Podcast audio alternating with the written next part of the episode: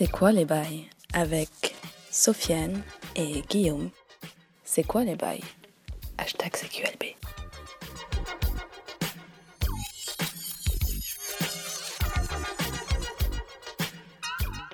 Bonjour, bienvenue dans C'est quoi les bails, l'épisode 23, qu'on n'a pas encore nommé, mais on est très heureux de vous retrouver euh, en ce vendredi. Je suis toujours avec mon ami et mon cher et tendre Guillaume.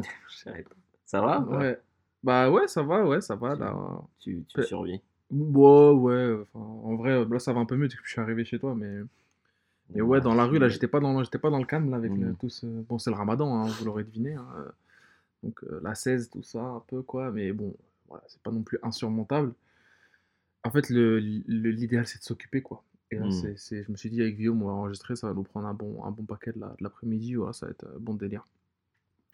Donc, Guillaume, oui, euh, bah là, on, on revient, hein, pas, pas maintenant, mais depuis quelques jours, on, est, on était chez euh, à base de Popo Popo. Ouais. On a fait un featuring avec eux, ils nous ont invités gracieusement. ouais, ouais, vous pouvez le trouver sur SoundCloud. Ouais, vous pouvez re- retrouver le podcast sur euh, SoundCloud, euh, sur le compte à base de pop pop ou Même alors sur sur l'autre. aussi, oui, je l'ai re- l'as je l'ai reposté, je l'ai reposté, je l'ai retweeté là sur, euh, enfin, re SoundCloudifié là, Ou reposter, je crois. ils reposté ils disent. Ouais. Voilà, euh, donc c'était assez intéressant. On a parlé de mythologie, de pop culture, de Mm. séries. Enfin, il y a un gros passage sur Atlanta où il y a un vrai débat et tout entre, entre toi et Choco là. Ouais, très intéressant. ouais. Ouais, enfin moi j'ai pas vu Atlanta donc je sais pas, mais apparemment, enfin voilà, il y avait des trucs à dire. Et oui, oui, non, c'était vraiment bien. On a passé en revue encore une fois Avengers, God of War, euh, voilà, les gros, les gros moments de De ce mois. de ce mois, ouais, de Enfin, ce mois, mois passé, ouais. ouais, d'avril-mai quoi. Et voilà, et sinon t'as quelque chose à redire là-dessus? Il y a une, une Euh. illu de nous, une illustration. Euh, ouais, ouais, j'ai vu, mais j'ai pas un bouquin, j'ai une moustache, mais J'avoue. Ouais, J'avoue que c'est juste une moustache qui se rase en Euh, général. Oh, je crois que je m'étais, je m'étais rasé ce jour-là. Ouais. Euh, non, euh, ouais, ouais, bah, je pense que là, en plus, aujourd'hui, tous les deux, on est un peu claqués. Mm. Donc, du coup, ça va un peu. Si vous êtes un peu, entre guillemets, en manque et que peut-être cet épisode vous rassasie pas, au moins vous avez un, Oh. un autre podcast avec nous dedans. C'est vrai. C'est je me- c'est ce qui fait que je me sens pas. euh, comment dire que ça, je me sens pas trop mal de pas avoir trop préparé parce que je rentre en- mission, ouais. j'étais encore en voyage, donc Ouais. du temps, hein. j'ai pas eu, pas eu trop de temps de, de réfléchir à un truc ou de quoi. réfléchir vraiment. Mais bon, au final, il y a toujours un truc à. il y a toujours à dire. Voilà. Euh, Aujourd'hui, euh, ouais, alors, Guillaume, tu veux passer vite T'as vu des films ou pas récemment? Euh, La semaine prochaine, on a invité chez. chez comment il s'appelle déjà very good. Very, bad movie. Very Good Bad Movies, ouais. Ouais, ouais, ouais, bah ouais, c'est vrai que c'est bien de le dire, ouais. Euh, en direct en plus. Oui, oui, c'est en direct vendre, euh, mercredi soir. De toute façon, on balancera le lien sur ouais, Twitter, ouais, mais donc je crois que c'est vendredi. Vendredi soir? Non, Non, mardi merc- soir. mercredi soir. Mercredi soir. Mercredi soir. Voilà, mercredi soir. Euh, 23, je crois. Le 23. Ouais, voilà. Mercredi 23, le soir, je crois que c'est à partir de 19h, peut-être un truc comme ça. Ouais. Et c'est une radio étudiante hein, euh, Ouais. qui nous invite et qui. Donc, euh, ouais, bah, euh, shout out to Ismail. Ouais, Ismail, ouais. hein, merci à toi. Merci mon gars, et euh, enfin, on se verra bientôt quoi. Ouais. Et euh, sinon, bah, qu'est-ce que j'ai vu comme film? Euh, J'ai pas vu grand chose, je t'avoue. J'ai revu euh, Neon Demon. Ah, J'adore ce film, j'adore ce réel. Mm. Euh, C'était vraiment super cool. vraiment... C'est. euh, il perd un peu de sa superbe quand tu passes euh, sur un autre écran, enfin quand t'es plus en- au cinéma, tu vois. C'est Ouais, moins impactant, les images sont moins impactantes. Mm. Mais bon, voilà quoi. À chaque fois, il y a des. Pour moi, à chaque fois, il y a des scènes vraiment mythiques, quoi. Genre, la scène du bondage, elle est ouf. Euh, a la scène du premier Photoshop aussi, aussi intéressante. Enfin, un une ambiance hein, dans une film. ambiance de ouf, euh, une photo magnifique, euh, Ouais. une réal splendide. Enfin, c'est comme, euh, comme Only God Forgives, quoi. C'est chaque, euh, chaque plan, ça peut être un fond d'écran. euh, Ouais, ouais. Moi, c'est ce que j'aime chez ce réalisateur, c'est que il y a des belles images. Tu Ouais. vas au cinéma, voilà, voir des belles images, ça fait vraiment ça. plaisir. Piquenio, il est là, quoi. Euh, oui, enfin, Et- moi, il est un peu bizarre dans le film, mais de toute façon, il est chelou. parce que c'est fait Bah, il exprès. est chelou à la base, hein, Kenyo. À la base, ouais, il est un peu bizarre, ouais, ce gars-là. Mais ouais, je trouve qu'il filme des acteurs euh, d'une autre manière, lui. Ouais, euh, j'ai hâte de voir sa série, qui sera, je crois, sur Amazon. Ou Ah ouais? Ah, Je sais pas, je suis pas au courant. Ouais, ou sur Netflix. Je crois que c'est non, le- c'est sur Netflix.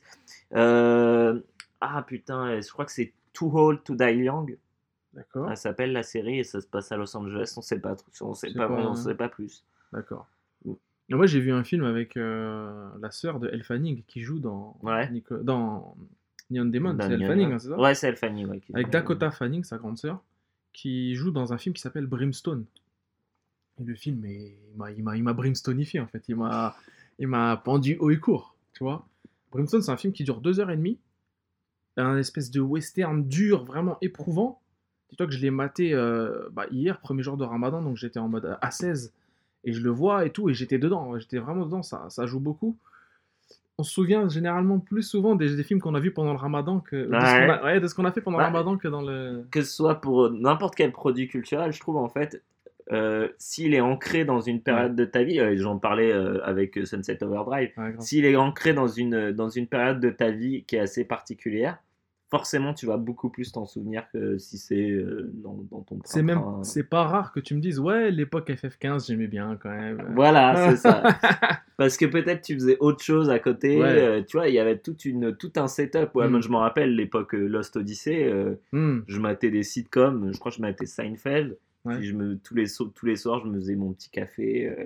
tu vois, c'était il y avait un- un- une espèce de rituel. Alors, tu vois, c'est l'époque où j'ai vraiment commencé à consommer du café. hmm. Et donc, tu vois, le soir, je me faisais mon café, je me posais devant Lost Odyssey, et puis je regardais des séries à côté.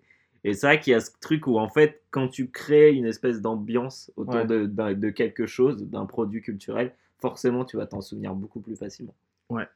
Bah, c'était, c'est le cas avec, euh, c'était le cas hier avec Brimstone que, que j'ai maté deux heures et demie dans la gueule l'après-midi, euh, cloîtré, tout ça. Il a glissé vraiment dedans. Il y a Guy Pearce, il y a Kit Harington qui est en, en end, qui est crédité en end, Kit Mhm. Harington. Et euh, Dakota Fanning, et c'est vraiment une course-poursuite euh, dans le western, dans l'ouest américain. Dakota Fanning, c'est celle qui joue dans Nuance- 50 nuances degrés ou c'est une autre Dakota? Non, non, non. C'est, elle, c'est. euh, C'est pas Dakota Johnson, elle? Ah, peut-être. ouais. Euh, Désolé, je t'ai C'est pas, c'est pas, c'est pas Dakota Johnson, c'est Dakota Fanning euh, qui joue, je sais plus dans quel autre film. Mais moi, je, trouve- elle a une gueule, je trouve un peu désagréable, j'aime vraiment pas sa tête, mais, mais voilà, elle joue bien hein, dans le truc, il n'y a pas d'embrouille, hein, ça joue bien. Et le film est intelligemment découpé en, en plusieurs chapitres. C'est- un film très religieux aussi, parce que ça parle de, du, du protestantisme euh, rigoriste, tu vois. de- Mhm. C'est un film, euh, c'est pas un film américain, hein, c'est un film euh, néerlandais. Mhm. Et c'est pour ça qu'il y a, y y Guy Pearce, et- parce que Guy Pearce, c'est le mari de, de Caris Van Houten. Et Mhm. Caris Van Houten, elle, elle joue dedans, tu sais, la, la meuf qui fait Mélissandre d'Achaï, là, dans- Ouais, ouais. cette meuf-là. Celle qui joue la, version vieille ou la version. non, non, je crois que c'est la jeune, hein, la belle gosse. hein. Et du coup, elle a fait croquer euh, le mari, tout ça, ou je sais pas comment ça s'est passé, mais le film est, ouais, le film est vraiment mortel. Brimstone, euh, faut le voir. hein. Et pa- pareil, il y a des plans, délire lac gelé, tout ça. Il y a, tu vois, c'est, très aussi, il y a des fonds d'écran, tu vois. ouais. C'est un très beau film, euh, très poétique. Mais dur, vraiment Ouais. dur, éprouvant, oui, oui, avec euh, parfois même dérangeant. euh, Il y a des phases vraiment hardcore. quoi. Et parfois même un peu surnaturel, mystico-surnaturel, mais sans jamais être fantastique. D'accord, ok. Donc c'est vachement bien, vraiment, j'ai aimé. Et hier, en fait, j'ai fait un marathon, hein. j'ai maté ce film-là, j'ai maté euh, Lo Chiamavano Jig Robot, en français on l'appelle Jig Robot, qui est un film de super-héros italien, qui euh, raconte l'histoire d'un mec qui se fait courser par la police parce que c'est un voleur, un petit voleur de bas étage. Il tombe dans le Tibre, en fait, à Rome, hein, ça se passe. Mhm. Et euh, quand il sort du Tibre, bah, en fait, il a acquis des, des super pouvoirs, une super force, une, une régénération, et du coup, il va commencer à, à attaquer des, distributeurs automatiques, à faire des, vraiment à être un pleutre, quoi, encore, encore plus. Ah, c'est du coup, ça va devenir un super vilain. Un quoi. super vilain héros, anti-héros, Ouais. puis malgré lui, va devenir un héros. Ben voilà, tu comprends un peu le cheminement, mais c'est vachement bien, et c'est, bah aussi, un- comme je t'ai dit, c'est un, un film qui est aussi poétique, et c'est notamment grâce à, à une actrice qui, qui joue son, son love interest dedans et qui est pas le love interest qu'on attend, qui est en fait une meuf un petit peu qui, qui a des problèmes mentaux, tu vois. Donc euh, c'est vraiment très spécial euh, comme film. C'est un film aussi qui se veut ancré dans, la- dans la tradition de, de, de, de l'amour entre l'Italie et, les, et les- les animés japonais. Parce que justement, on- le film s'appelle Jig Robot parce que Jig, Jig Robot c'est c'est un animé japonais, une espèce de Goldorak, tu vois. D'accord, ouais. Et, euh, et en fait, la gamine, enfin la meuf, le Love Interest, qui est un peu une retardée mentale, elle adore regarder des animés. Du coup, dès qu'elle le voit utiliser ses pouvoirs, elle se dit Ah, mais c'est toi, c'est Jig Robot et tout. Et pendant tout le film, elle l'appelle Jig Robot. Donc, euh, c'est un peu le délire euh, comme ça. Et c'est pour ça que ça m'a ça m'a fait. euh, ça m'a voilà, ça m'a un peu touché. C'est un film très intimiste, low budget, comme quoi pas besoin de, de faire de- d'avoir beaucoup d'argent pour faire un bon film, puis ça se finit sur un, sur un derby AS Roma Lazio. Donc c'est vraiment propre. On est en Italie pure, quoi. Et parfois, le film est marrant, vraiment, notamment grâce à la présence du méchant qui, s'appelle le Gitan. Qui débarre, vraiment, le- le perso, il débarre. C'est un genre de Joker, en fait. Et un Joker italien et, qui, genre, a participé à une, série, à une télé-réalité et du coup se croit une star, en fait, depuis. Mm. Et qui est, en fait, un mec de la pègre, maintenant. Ah, ok. C'est pour ça que c'est super stylé. c'est l'espèce de Sil- Silvio Berlusconi. quoi. Voilà, ouais, un fils, un Young Silvio. Et le troisième film que j'ai vu hier, c'était euh, Tarde para la ira. Donc, euh, qui- en français, c'est La colère d'un homme patient. Un film espagnol qui est un film de vengeance, mais vengeance caniculaire à Séville ou je sais pas où, là, en tout cas en Extrémadure. Donc, euh, ambiance euh, comme ambiance croix en haut d'une colline, tu sais, croix géante en haut d'une colline, tout ça. Ah, yes. Tu vois, ambiance, Ah, euh, ouais, voilà, aride, aride, chevrotine, tout ça, gueule patibulaire, aucun beau gosse dedans, des vrais espagnols en fait, des vrais Mm. cassos espagnols et tout. Et non, vraiment, ça, ça déchire. Le film est excellentissime, quoi. Le, le cinéma espagnol, le cinéma lat- latin, latiniste en tout cas de de- de- d'Europe, c'est vraiment, enfin, c'est vraiment le meilleur d'Europe, hein, selon moi. là. Ouais. Voilà, sinon j'ai vu Deadpool 2 qui est oubliable. Ah, ouais. Ah, j'ai Voilà. pas vu non plus. J'ai pas vu. Ça Oubliable, oubliable. Moi, ça m'étonne pas. Le premier était pas mal, Le mais premier était oubliable bien. aussi. euh. Oui, de toute façon, ça reste des films oubliables, c'est pas Neon Demon, quoi. Non. non, c'est clair. Euh... Ton film, le deuxième film, ça me fait penser à, à Super. Je sais pas si tu Grave, de ouais, James j'adore. Gunn. Ouais. Il était vraiment, Excellent. vraiment cool ce film. Avec Kevin Bacon dedans, oui, hilarious. avec, avec euh, et l'autre, comment il s'appelle? Le mec qui Tyler joue aussi, Dwight, euh, ouais, qui joue sa femme, je crois. Liv Tyler, c'est la femme du héros qui se fait bailler par Kevin Bacon et. Qui est, qui est- qui est- qui est complètement. euh, en fait, c'est l'histoire d'un mec qui est joué par le mec qui joue Dwight dans The Office. Je me souviens plus du tout vraiment de l'acteur, moi. Et, euh, et euh, un jour, en fait, il, il va, il va euh, comment, juste indiquer à un flic où est parti le voleur. Ouais, Et à partir de là, le mec, il va, se di- il va dire, en fait, il dit qu'en gros, c'est le meilleur moment de sa vie. ouais, ouais. Parce donc, qu'il a à- servi, quoi. À partir de là, il va, en fait, après, sa femme, elle se fait, enfin, elle part avec un Ouais. mec qui est joué par Kevin Bacon. Un Et- mec de la pègre aussi, un peu. Voilà, genre et de- lui, en fait, ouais, bah ouais, c'est ça. Et Ouais. lui, il va décider, lui, il va trou- enfin, il va- en gros, il va dire qu'elle a été enlevée et qu'il Voilà, ouais. doit la sauver. Mais il parce va que- avoir une épiphanie parce qu'un soir où il se met une cuite énorme, Ouais. il est dans son lit et il a une épiphanie d'un super-héros mort façon Jésus qui vient et joué par Nathan Fillion, rappelle-toi. Ah Il apparaît en de mode épiphanie sur son lit. Oui, tu dois aider, aider ta femme et tu dois recruter des gens. Et du coup, il va, il va recruter Ellen Page, qui elle, aussi, qui elle aussi est une cassos dans Ouais, le truc. qui est une vraie Une cassos. grosse cassos qui se croit héroïne aussi. Et en fait, il va avoir un vieux costume avec une clé à molette. Voilà. Je me Et souviens. c'est et- bon, le, vraiment, moi, le moment où qui m'a tué, c'est quand il est, il est dans, le, dans la queue pour aller au cinéma. Il y a un mec qui le dépasse Ouais. qui, et qui l'insulte. Et donc, du coup, il, il se barre, genre trop vénère. Il Il va dans revient, sa ouais, voiture, il met son costume, il revient et il éclate le mec à, à coup de clé à molette. Genre, c'était pas lui, tu sais. Les autres, ils le voient, ils disent, mais c'est le gars de tout à l'heure, en fait. Genre, le mec, il a juste voulu changer Genre que. Clark Kent, quoi. Voilà, exactement. De- et euh, bah voilà, c'est par James Gunn, donc qui a fait euh, Ouais. Les Gardiens de la Galaxie. Donc euh, c'est- Ah, c'est hilarious, hein. c'était Mais vraiment- c'est gore et tout par moment. C'est très, euh, ah, c'est très dur. hein. C'est très qui casse, un peu. Ouais, c'est un qui casse un dé un peu, je Ouais, dirais. exactement, qui casse un dé. ouais. Vachement bien comme film, ouais. Super, ouais. Mm. super ça. Super, juste, oui. Pas super grave. Non. Euh, Guillaume, oui, euh, tu voulais nous parler d'un truc aujourd'hui. Ouais, bah oui, j'ai pas le choix. T'es obligé de cracher le morceau. Euh, non, bah la dernière fois, euh, donc tu te souviens, j'étais un peu dans un, dans un, dans un tourbillon. Je venais de finir God of War. Ouais. On, était, on a été dans ce Ouais, tourbillon. hein, Et donc du coup, je savais pas quoi faire, je savais Mhm. pas, j'étais un peu perdu. Et, euh, et euh, pour une fois, tu vois, genre les pubs euh, Instagram ont fonctionné parce qu'ils arrêtaient pas de marceler avec, avec les jeux japonais. en fait, le, P- le PS Store faisait une, des soldes sur les jeux japonais. Et donc du coup, je me suis dit, tiens, je vais regarder un peu la liste des jeux. Ça se trouve, il peut y avoir des jeux intéressants. Donc j'ai chopé euh, Shadow of the Colossus à 20 balles. Mhm. J'ai pas encore trop joué. Euh, et en baladant dans les pages, donc je dois être loin dans les pages, c'est un jeu Hmm. PS3 auquel je vais parler. Sur, euh, sur PC, tu matais, enfin sur l'ordi. Hum. tu peux pas le voir Ouais. sur euh, PlayStation 4. Ah, je crois. non, tu, non, peux, non. tu peux voir que les jeux de PlayStation 4. Ouais, ouais, ouais. Non, Ouais. non, c'était sur ordi ou je crois même sur mon téléphone. D'accord. Et, euh, et je suis tombé sur Catherine, un jeu que j'ai envie de faire depuis un bout de temps, Hmm. donc, qui est un jeu de la team Persona, développé par Atlus.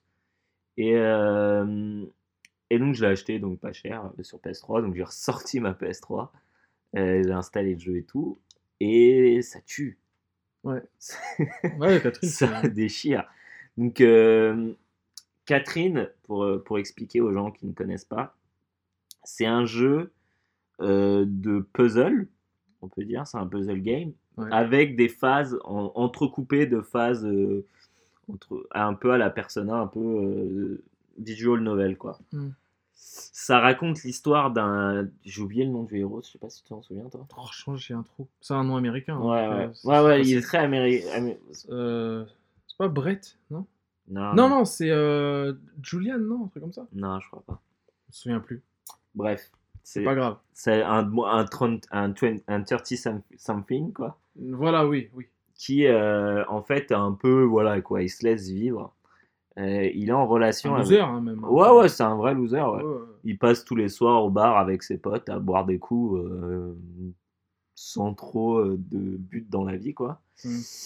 Et il sort avec Catherine, avec un K, c'est important. Oui, voilà, ouais. C'est ça le. Catherine avec un K qui. Catherine, en fait, elle est un peu plus bossy, tu vois. Donc, elle le. Voilà, quoi, elle essaye un peu de le, mat- de le materner. Il un- s'appelle Vincent, le, le héros. Vincent, Vincent. Vincent. Mm. Et euh, ouais, ouais, c'est une ambiance très ricaine hein, pour comparer à, par exemple, ouais. aux jeux, aux Persona, quoi, qui sont très japonisants dans le Mm. délire. Là, c'est, tu sens que c'est très à l'américaine et tout ça. En plus, j'ai joué en VO, enfin en, en- en version anglaise. Ouais. Donc, du coup, tu as les accents très américains, euh, malgré quelques trucs, euh, logos en, en japonais, quoi. Ouais. Mm. Et donc, du coup, il sort avec cette Catherine qui le materne un peu trop, qui est un. Enfin, voilà, quoi, qui, essaye un peu de, le faire sortir la tête de l'eau, quoi. Et, euh, et à partir de là, en fait, un soir où il s'arrête au bar, il va, euh, il va rester un peu plus longtemps et euh, il va rencontrer cette fille qui, sans s'en rendre compte en fait vraiment, parce que en fait le jeu te met des comment, te met des, des blackouts. En fait, il- à chaque fois il boit trop donc il blackout Ouais. et il se réveille avec cette fille dans, dans son lit qui s'appelle Catherine avec un C. Et en fait, Catherine, elle a pas l'air d'être très motivée à partir. Ah, c'est ça. Et euh, donc, du coup, euh, elle, elle est un peu en mode genre, bon, bah ça y est, c'est lancé, on est dans une relation. Et lui, il est un peu en mode, non, c'était un coup d'un soir, mais vu que c'est un peu un gros lâche, il arrive pas trop à lui dire.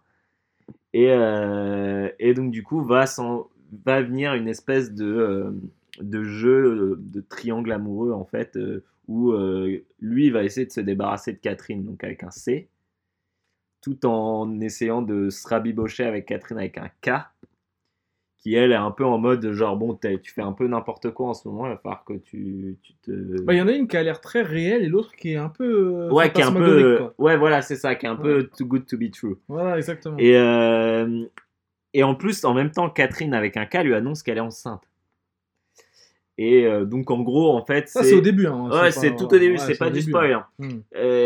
En gros, c'est un peu une espèce de moment, un moment clé dans la vie de, de Vincent. où Il va devoir un peu prendre des responsabilités et euh, s'engager en fait. Hmm. Et euh, donc du coup, voilà. Donc c'est ça se dé- il y a des phases de jeu où tu es dans un bar et tu dois envoyer des messages aux Catherine euh, et parler avec les gens dans le bar. Et des phases de cauchemar en fait parce que en fait les gens dans ce monde ont une espèce de les mecs ont une les, les mecs ont une malédiction dans ce monde-là et en fait ils se retrouvent dans une espèce de cauchemar où ils sont en mouton Ouais. et ils doivent monter une, immense euh, une immense tour qui est en fait une espèce de d'allégorie pour euh, justement euh, le passage à l'âge Ouais, adulte voilà, quoi ouais. c'est grimper jusqu'à l'âge adulte Même le mariage, hein, presque un peu.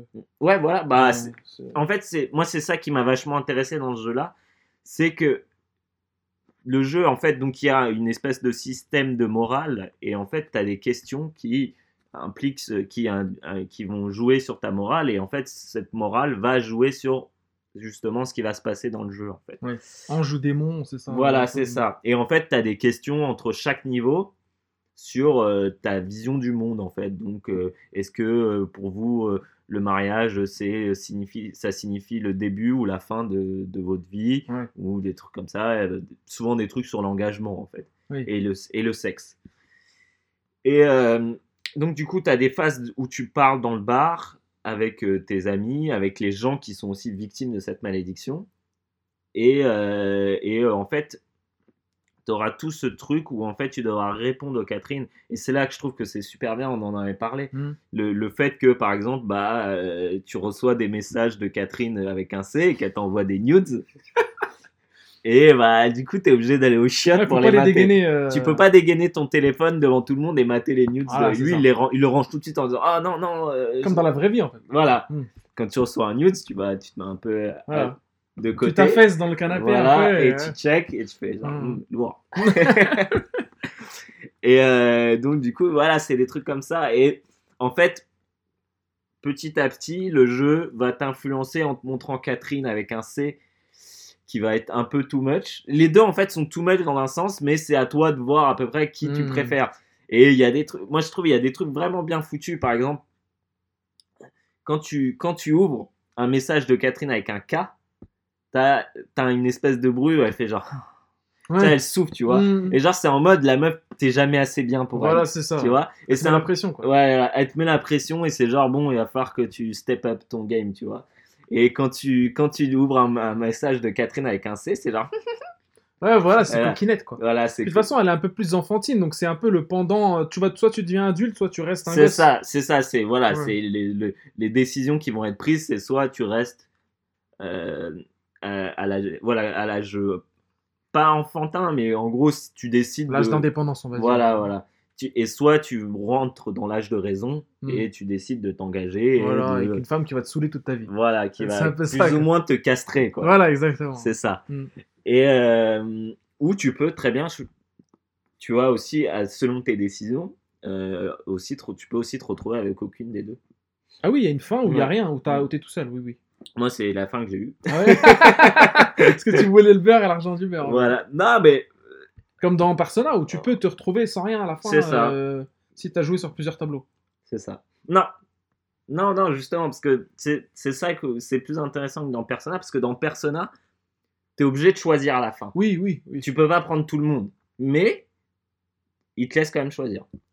Ah, ça- ça t'explose pas la gueule. Oublié. C'est pas euh, comme ouais. dans The Witcher, où quand tu décides d'essayer de bailler euh, Tricia et, euh, Triss, euh, et, ouais. et, euh, et Et Yennefer, Yennefer, ouais. où ça part en Ça plan à, ça part en plan A3 et en fait tu te fais base. Tu. Ouais, voilà, ah, si, avec la. hum, Comment Avec la. C'est la fameuse phase avec la licorne et tout, là, tout le délire. là. Non, non, non, en fait c'est une phase où en fait t'arrives, à- tu bailles les deux et au bout d'un moment elles viennent te voir, elles disent genre bon vas-y, euh, on a, on a, on a, on a, enfin on s'est parlé, tu vois, on a compris que t'étais, tu jouais sur les deux Ouais, tableaux. ouais.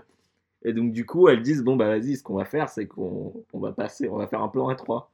Donc tu tapes un plan à 3 avec elle, et en fait, au moment où ça commence à devenir intéressant, elle t'attache et elle se barre. Ah, je crois me souvenir. Et elle dit genre non mais bon. tu pouvais pas avoir les deux, espèce d'enculé. Je crois... je crois me souvenir, oui, oui, c'est bon. Et- D'ailleurs, elles sont pas les seules euh, possibilités de bail, euh, elles deux là. Non non Il y non en bah a- il y a non. d'autres. euh, Il y en a d'autres, ouais, ouais. Ouais. Il y, a- il y en a une que tu peux baiser dans une barque. Je sais pas si tu Ouais, ouais, fait. ouais, je l'ai fait. euh, La blonde aussi, que tu peux taper euh, dans une, une chasse, genre auprès du, près du feu et tout, là. Je sais pas si tu te souviens. Une, Ah oui, ouais, euh, Une magicienne blonde. J'ai oublié son nom. Mais j'avais tout fait quasiment hein, dans le truc. euh. De toute façon, Ah, c'est les... Euh, c'est des quêtes annexes, en fait. ouais. Mais bon. Donc voilà. Ouais. Et donc des phases où, euh, après je veux pas trop parler du jeu du puzzle game, parce que c'est pas vraiment ce qui m'intéresse dans l'histoire. Bah, il est vraiment. di- Alors, est on très peut dur. te dire quelques mots. Il est méga dur. C'est super dur. C'est hyper Bah, dur. euh, il faut, pour ceux qui savent pas ce que c'est, euh, il suffit de regarder l'illustration, c'est un peu ce principe-là de Voilà. tour, et en fait tu dois monter, escalader jusqu'en haut, déplacer des, des espèces d'énormes cubes. pour, euh, pour avancer, et euh, c'est super dur. Il y a un jeu qui s'appelle comme ça, j'ai oublié le nom, un jeu de société un peu. euh, tu dois déplacer des cubes pour faire monter un personnage. Ah en ouais fait, c'est ça. ouais, c'est... Tu dois construire une montagne pour. euh, Ah ouais. Mais sans, euh, ouais, sans. euh, justement, si tu vires un cube, tout peut se casser la gueule et c'est mort, quoi. Et Mm. t'as un temps aussi, limité. Ouais. Comme dans le jeu, quoi. Ouais, ouais, parce que le, tout le, en fait, ça s'effondre par le bas. Oui. Du coup, euh, Faut que t'ailles vite. Faut que t'ailles vite, faut que tu montes. Et donc, t'as des boss et tout ça. Et mais moi, ce que, ce que j'ai adoré dans le jeu, c'est vraiment ce, ce propos sur, sur l'engagement et sur notamment la pression à l'engagement. Hmm. C'est surtout ça dont je voulais parler. C'est que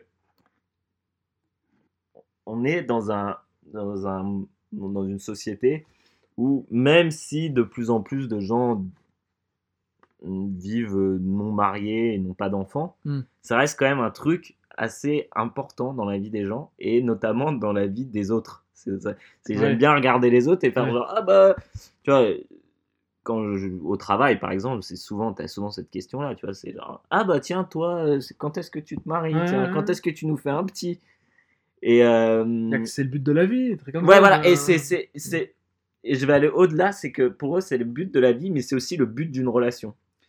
Et, euh, et en fait, pendant tout le jeu, j'a- j'arrêtais pas de penser à, à une collègue qui m'a dit un jour, euh, donc euh, on parlait de relations et tout ça, et je lui dis, euh, ouais, moi je pense pas vouloir d'enfant, et je pense pas vouloir me marier non plus. Après, je, je peux jamais savoir ce qui va se passer dans la vie. euh, Hmm. Mais là, si tu me demandes tout de suite maintenant, euh, je pense que non. Non, ouais. Hmm. Et elle me dit Oui, mais du coup, ta, ta copine, elle perd son temps avec toi. Bah, ouais. Et, et j'ai trouvé ça, mais déjà, j'ai trouvé ça Déplacé. ouais. déplacé, Hmm. mais j'ai trouvé ça aussi absurde et faux. Parce que le but d'une relation, c'est pas ça. Ça veut dire que sinon, toutes tes relations que tu as eues avant, qui n'ont pas but, abouti à un enfant ou un, ou un mariage, ça ne t'a servi à rien, alors que c'est faux. Tu vois, genre, là, une relation, c'est avant tout deux personnes qui s'aiment et qui passent du temps ensemble. Ouais. tu vois, et Hmm. qui construisent des choses, qui ont des projets, mais les projets, c'est pas forcément avoir un enfant, c'est pas forcément se reproduire ou euh, se marier. D'ailleurs, je sais même pas quel but naturel. Euh, Bah, y en ça a pas, c'est pas euh, naturel, Quel besoin naturel, voilà. C'est juste une. Après, je vais faire euh, mon. Vas-y, vas-y. Mais c'est une espèce de clé de voûte de l'é- l'économie, quoi. Tu, maries, tu te maries, tu as des enfants, tu achètes une maison. euh, Maintenant, ouais, maintenant, c'est ça. hein. Avant, c'était c'était un truc sociétal, c'est-à-dire Ouais. que c'était des alliances entre les familles. C'est ça, ouais. ouais. Voilà, et, mais alors pour pas que l'héritage tombe aux mains de je sais De- pas qui, voilà, ça. on Pour marie à la continuer gamine. la- voilà. voilà, pour continuer et garder les richesses, quoi. Surtout Mm. chez- parce que le mariage c'était aussi l'apanage des, des riches, hein. Euh, c'était les riches familles qui se mariaient, pas les pauvres. hein. Et euh, les pauvres se mariaient entre eux, mais ils se transmettaient rien, quoi. Tu vois Ouais, bah, Donc, euh, bon. dettes, à la limite. des, des MST aussi. Ah, je plaisante. Je. Ouais, je suis un pauvre. Donc... Mais, mais euh, voilà. Après, ça s'est un peu muté avec le christianisme, où c'est devenu un engagement religieux. Ouais. Tu vois, c'est devenu même un sacrement, hein, le, le- le mariage. hein, C'était Puis un moyen de convertir un minimum, non aussi. Ouais, il y a de ça, mais surtout, voilà, pour officialiser le truc, paquet de Et surtout que le mariage en, dans le christianisme, notamment, vu qu'on est en France, hein, on parle de, de la religion euh, historique de la France. Je, attention, je fais pas de, je suis pas en mode Nadine Morano. hein. C'est le mec qui est en train de faire le ramadan, mais en même temps qui, qui fait sa Nadine Morano, tu sais. Non, mais en France, euh, Ah bah écoute, gars. origine judéo-chrétienne. Euh, origines, euh, voilà, c'est le, le christianisme d'État. Alhamdoulilah. Et, et euh, ouais, c'était un peu, c'était, c'est irrévocable le mariage dans le christianisme. Mm. Tu vois, tu te maries, c'est un engagement envers Dieu. Ouais, Ce que tu te fais devant Dieu. Donc c'était un peu une, une façon aussi de tenir les gens. euh, ouais. hein. ouais. Une co- éviter que ça baise à droite à gauche. Voilà, pour qu'il y ait une cohésion sociale, on, Ouais. on va dire. Mais euh, donc du coup, voilà. c'est- c'est c'est vrai que en fait, j'ai l'impression que pour certaines personnes et une grande majorité des gens, Mm. euh, je serais jamais vraiment considéré comme un adulte si je suis pas marié et que j'ai pas Ouais, d'enfant. bah ouais, bien sûr. C'est ça le. Je comprends ce que tu veux dire et, et, et, et, c'est vrai que euh, on prévoyait le passage à l'âge adulte des enfants euh, en justement leur apposant un, un conjoint quoi Ouais. déjà enfant quoi. Euh, on disait lui il va se marier avec une telle et dès qu'il se marie voilà c'est bon là il est adulte. Hmm. Euh, il se marie à la. De toute façon, c'est la puberté. Avant, il n'y avait pas de d'âge. à- enfin, je veux dire, au Moyen-Âge, tout ça, même à l'époque moderne, il n'y avait pas vraiment de. Encore moins à l'Antiquité, pendant l'Antiquité, il n'y avait pas d'adolescence, quoi. Ouais. Tu passais d'enfant à adulte immédiatement. hein, tu c'est ça. Dès que que t'avais le moyen de te reproduire, euh, on te mariait. Et c'était parfois même pas lié à l'âge, mais lié simplement à, comment, à un événement, par exemple partir à la guerre ou des trucs comme ça, tu vois, euh, se marier, euh, c'est même pas lié à l'âge, quoi. Hmm. Tu, pouvais pas, tu pouvais devenir adulte à 14 ans comme tu pouvais le devenir à 20 ans. C'était pas, c'était pas stéréotypé. Mais euh, tu disais quoi juste avant Ouais, donc je disais non, que, que, que pour ces, beaucoup, de, beaucoup de personnes, euh, Mm. oui, donc euh, être adulte, ça signifie être marié, avoir Ouais. des enfants, avoir Des une responsabilités. maison, avoir des responsabilités, tu vois. Et, euh, et en fait, d'un côté, dans ma vie, j'ai cette pression qui est purement sociétale, parce qu'elle n'est pas du tout familiale. Ouais, ouais. Genre mon entourage, ils s'en foutent, tu vois. Genre, bah, Mm. Mes frères, ils, ils ont le même, la même vision de la vie que moi, Ouais. euh, à peu près. Et, euh, et euh, comment Mais d'un point de vue sociétal, j'ai l'impression que ouais, je serais jamais considéré comme un adulte. Alors que bah, j'ai un travail. Euh, Bah, t'es grand déjà, je t'es adulte. Voilà, je suis adulte. t'es- Déjà, J'ai arrêté ma chacun, croissance. euh, Je me, je, me, je, me, je me contiens, c'est le ramadan, mais j'aurais pu dire, euh, voilà. J'éjacule plus du pipi. Voilà, c'est ça. C'est ça, je te laisse, te laisse les usufruits de la, de la hachecrée J'ai aujourd'hui. des poils au pubis. euh. et, euh, et je paye des impôts aussi, c'est important, tu vois, dans le fait d'être adulte. Oui, tu participes à la vie. À la euh, vie, euh, mais je, je décide de vivre. euh, Et en fait, c'est c'est vrai que je me rends compte que dans plein de décisions que j'ai dans ma vie, Oui. bah, c'est complètement, ça va complètement à l'encontre de ce qu'on attend de quelqu'un, en fait. Tu vois? De ce que les autres gens, en fait. Et j'ai l'impression qu'en fait, c'est plus. Et, euh, et peut-être que je me trompe, hein, mais j'ai l'impression que c'est plus de la jalousie. Enfin, une, une espèce de truc de dire genre, ouais, non, mais nous, on doit le faire, donc toi aussi, tu dois le faire. Tu vois ce que je veux dire? Ah, c'est-à-dire qu'on porte un fardeau que toi tu n'as pas et Ouais, on, voilà. on est envieux, quoi, de, de toi qui, est, qui s'en bat les steaks de tout ça. quoi. Ouais, après, je veux dire, il y a sûrement plein de gens qui sont mariés et qui sont très heureux et tant mieux pour eux. Et- Hmm. Mais j'ai l'impression que. Et en fait, je me fais cette réflexion-là parce que j'en parlais aussi une fois de- du fait que je sois à mi-temps et que j'ai l'impression qu'il y a beaucoup de gens qui ne l'acceptent pas. Que, genre, pour eux, en fait, c'est genre, non, euh, genre, si tu veux vraiment être un travailleur et. Et, et Faut que tu souffres. faut que tu souffres. Voilà, bah, le côté euh, labor, Festif. le labor, ouais, tu vois. ouais. C'est genre, le travail, ça doit pas être, ça doit pas être drôle, ça doit pas être sympa, tu vois. Hmm.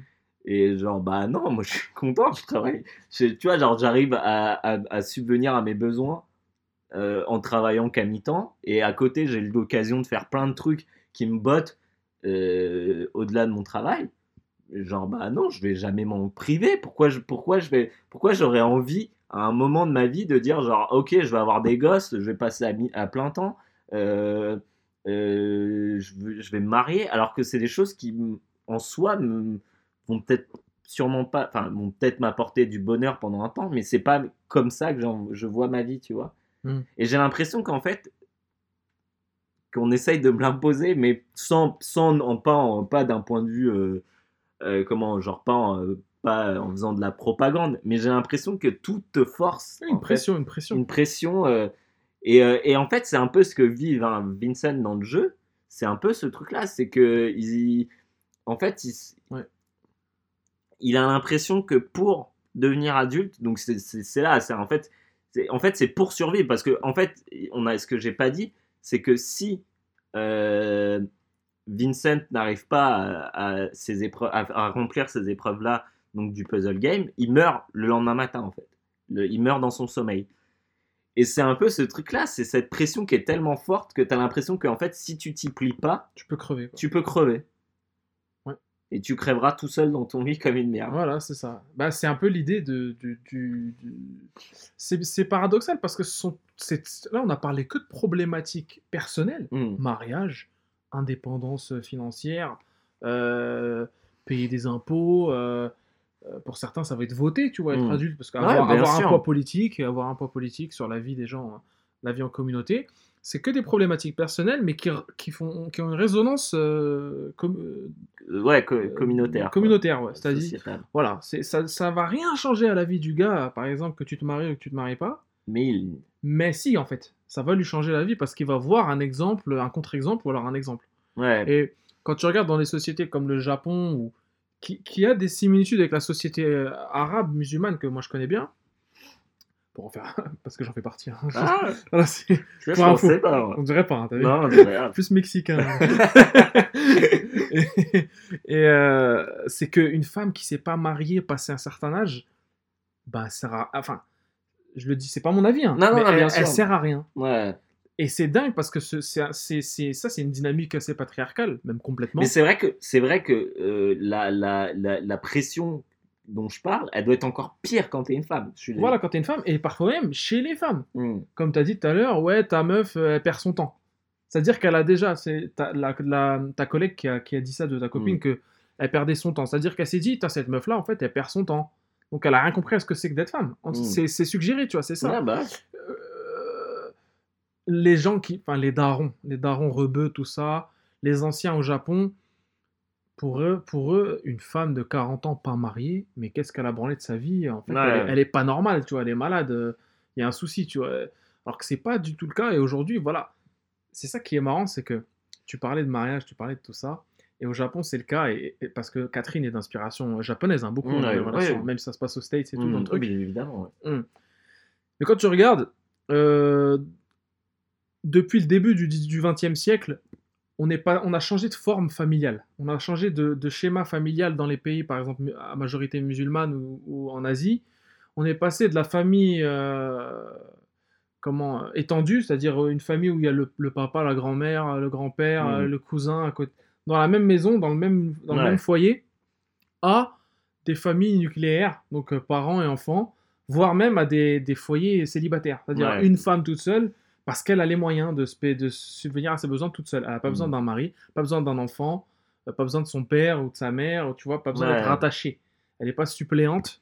Et ben, euh, ça, c'est un truc qui a dû. Parce que forcément, l'économie et les trucs comme ça, enfin, les changements économiques et sociétaux vont plus vite que les changements de mœurs et de mentalité. Toujours. Hmm. Donc là, c'est le cas. Et dans Catherine, c'est surtout ça, c'est- le choc en fait que ça provoque. Ouais, Et ça. aussi dans les discussions que tu peux avoir au travail avec tes collègues, c'est un choc. C'est-à-dire que, comment ça. Bon, pour les hommes, c'est un peu plus. C'est un peu plus nébuleux, je trouve, parce que voilà, les, jeunes, les hommes célibataires, ça existe depuis tout le temps. Et les hommes qui ne se marient pas aussi. Ouais. Non, clairement. Voilà, les hommes qui fréquentent des femmes à droite à gauche comme ça, euh, jusqu'à un âge euh, voilà, très avancé, c'est pas rare. Mais les femmes, c'est autre chose. C'est là que ça bloque. Hmm. Euh, une femme, normalement, voilà, elle virevolte pas déjà. Ouais, déjà, déjà ne, Voilà. ne serait-ce que dans la sexualité Ouais, même, ouais. euh, les, les, les, ce qui est valable pour un homme n'est pas forcément valable exactement. pour une femme. Au, au nom de la société, Au hein, nom de- dire, au nom du- forcément. oui, oui, oui, au Moi, nom je, du- faites oui. ce que vous voulez. hein. En tout cas, dans les faits, c'est ça. quoi. Ouais, dans les faits, c'est ça. Les difficultés Elle, sont ce là. sera toujours plus, elle sera forcément beaucoup plus jugée qu'un homme. Oui, oui, oui, parce qu'il y a un poids aussi, une pression euh, sur les femmes, quoi, qui n'a pas lieu d'être aujourd'hui, en tout cas, qui n'est plus d'actualité. Euh, en France, par exemple. Je te, je te Mm. dis en France. Parce qu'évidemment, en, en Inde, je pense que c'est compliqué d'être une femme euh, indépendante. Ça dépend où, évidemment, mais je pense que c'est plus Dans les compliqué. bus, quand- déjà, vaut mieux éviter. Voilà, tu vois, mal il y a- indépendante. les réalités, malheureusement, Ouais. euh, nous la en, plein, en plein visage. Et c'est que c'est chaud. Il y a des gens qui sont pas prêts à accepter, en fait, que des que d'autres vivent leur vie euh, d'une certaine manière. Et Catherine, tu vois bien que le jeu vidéo, encore une fois, il, il fait écho à des problématiques très, très actuelles. Pas de Catherine, de un gars qui n'a pas envie, quoi. Et qui sait pas. Ouais. T'es pas obligé de savoir, en fait. tu Ouais, c'est ça, c'est exactement ça. C'est Bon, après voilà, euh, dans l'histoire, Catherine avec un K, Mm. euh, elle arrive à un stade où elle, elle a envie, Mm. justement.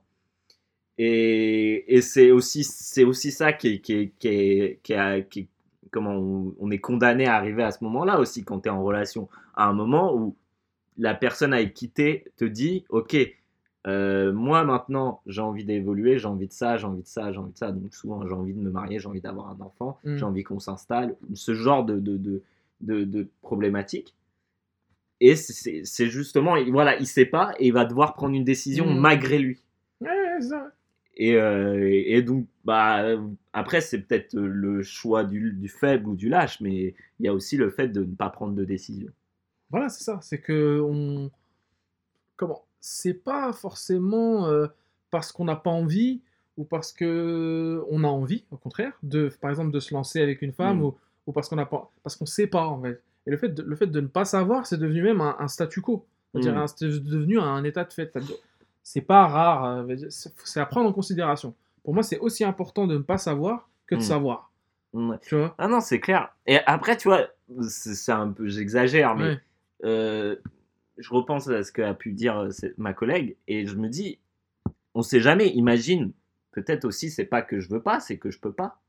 Peut-être que Ouais, moi ou ma ça. compagne, on est, on est stérile. Et tu vois, c'est le genre de ouais, choses où tu peux jamais savoir. Et, et c'est pour ça que je trouve que cette remarque est doublement déplacée aussi, tu vois. Ouais. C'est que aussi parfois, bah, tu peux pas. Et c'est tout. Tu, Ouais, peux ouais, pas, ouais. euh, tu peux pas avoir d'enfant. euh, c'est comme ça. Voilà, ouais, ouais. C'est la nature. C'est quoi C'est que la personne ne s'est pas posé la question de que c'est plus compliqué que ça, en fait. C'est ça. Voilà. Et que aussi, euh, on le sait tous les deux, hein, même récemment, euh, un de, nos, notre, un de nos frères, quoi, un de nos amis s'est marié et c'était très festif. Et moi, je- un- le mariage, j'y crois pas trop, mais ça m'empêche pas d'a- d'apprécier le mariage d'un frère. grave, mais moi je suis de- voilà. quand j'ai quand j'ai dit oui euh, je- mais si vous êtes re- si vous êtes heureux marié Ah ouais, grave. je pensais surtout à lui en me disant mais non Fais-le. c'est ça. Mais parce que c'est exactement le genre de personne qui va jamais me juger pour Bah, euh, évidemment, pour il va pas- il va pas- pour, mes- pour ma façon Je de pense vivre. pas qu'un jour, tu vas, là, on va se poser, il va nous dire, bon les gars, c'est quand vous. Tu vois, ça- c'est un truc d'ancien. Et après, c'est même pas un truc à prendre mal, parce que évidemment, toi, t'as pas, t'as pas eu droit à ça, mais quand j'y suis allé, bon, c'était un mariage arabe. hein. Mhm. Quand j'y suis allé, moi, toi, ils vont pas te le dire vu que t'es un white. Mais, mais moi, ils m'ont fait, ah, Sofiane, Robert Ali, que ça en arabe, ça veut dire, on te souhaite à toi. Ouais. Parce que voilà, t'es- tu ressembles Oh, à. c'est qui?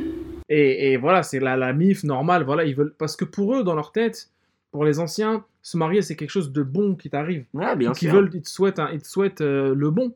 Ça, tu peux pas leur en vouloir. Et après, quand on te fait une remarque déplacée en mode ouais, pourquoi tu te maries pas ou qu'est-ce que tu fous, pourquoi tu passes pas à l'étape suivante, là, ça va pas.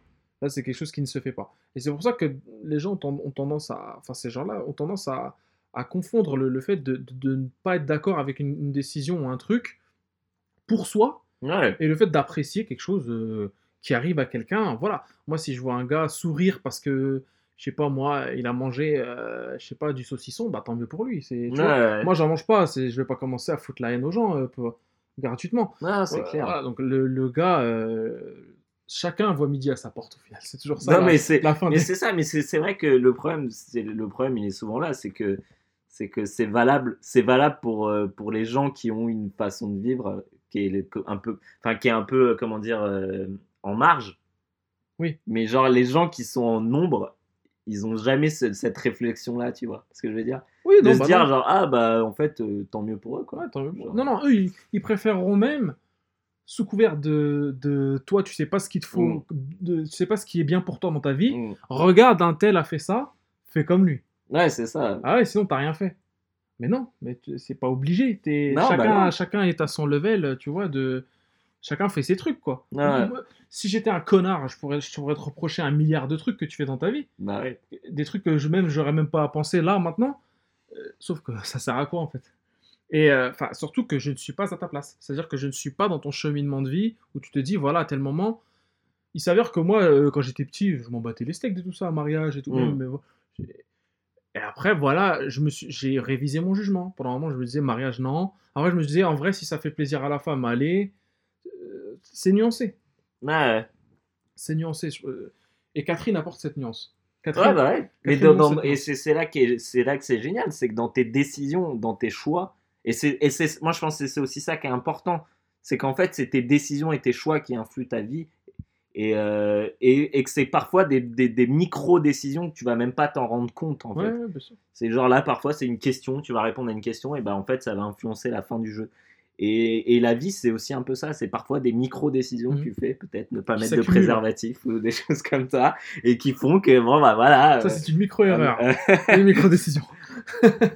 Et euh, j'aurais pu par- parler longtemps de pourquoi Ouais. je veux pas d'enfant et pourquoi je veux pas me marier, peut-être un On jour j'en reparler, mais on s'en branle. quoi. En, vrai, fait, c'était plus, je voulais plus parler de ça, de, de, de plus de cette pression plutôt que que des raisons qui me poussent à, à, à- à agir comme je le fais. Quoi. Et en vrai, est-ce qu'on aime, nous, Guillaume, toi et moi, penser à des. Enfin, considérer des choses alors qu'on n'est pas dans le mood pour le faire? Non. Tu vois le délire? Genre, Mm. imaginons. Voilà, t'es pas chaud. Bah, déjà, pour, pour avoir un gosse, on va dire, avec une meuf, faudrait faut quand même qu'il y ait une forme de complicité euh, plus que charnelle ou de tu la vois une, fois par semaine. Faut quand même, tu vois, que ce soit la meuf, euh, que tu vives avec elle, tout ça et tout. Tant que t'es pas dans, cette, dans, dans ce setup-là, est-ce que tu veux considérer ces trucs-là? Donc moi je trouve que c'est un peu mettre la charrette avant les bœufs, quoi. Se dire, euh, voilà, j'ai envie de ça, j'ai envie de ça, j'ai envie de ça. Certains peuvent le faire et, et dans, leur, dans leur tête, c'est un plan de vie et ça le fait. Et enfin, je veux dire, ils bossent pour ça, tant mieux pour eux. Mm.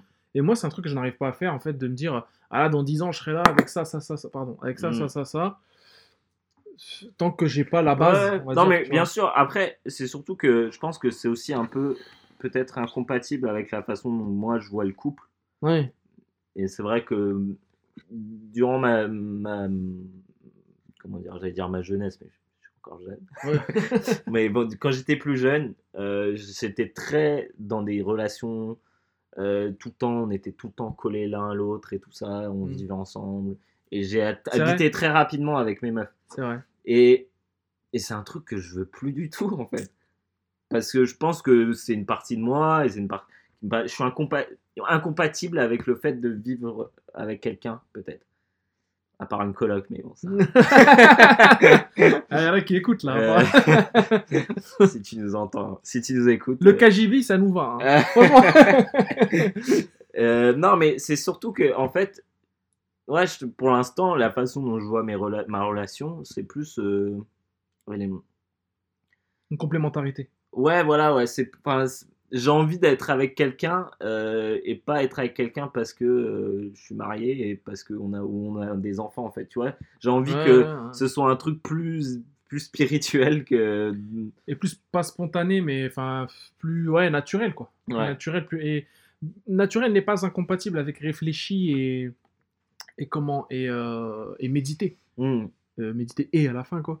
Euh, c'est pas parce que tu c'est pas parce que en fait une relation spontanée peut marcher, mais une relation réfléchie peut marcher aussi. Hmm, C'est en fonction de, de, de toi, comment t'es dans tes chaussures avec la, la personne. Quoi. ouais. Et c'est surtout aussi en fonction de la personne, parce que t'es pas tout seul euh, en l'occurrence. Non, non, c'est clair. Bah, euh, voilà.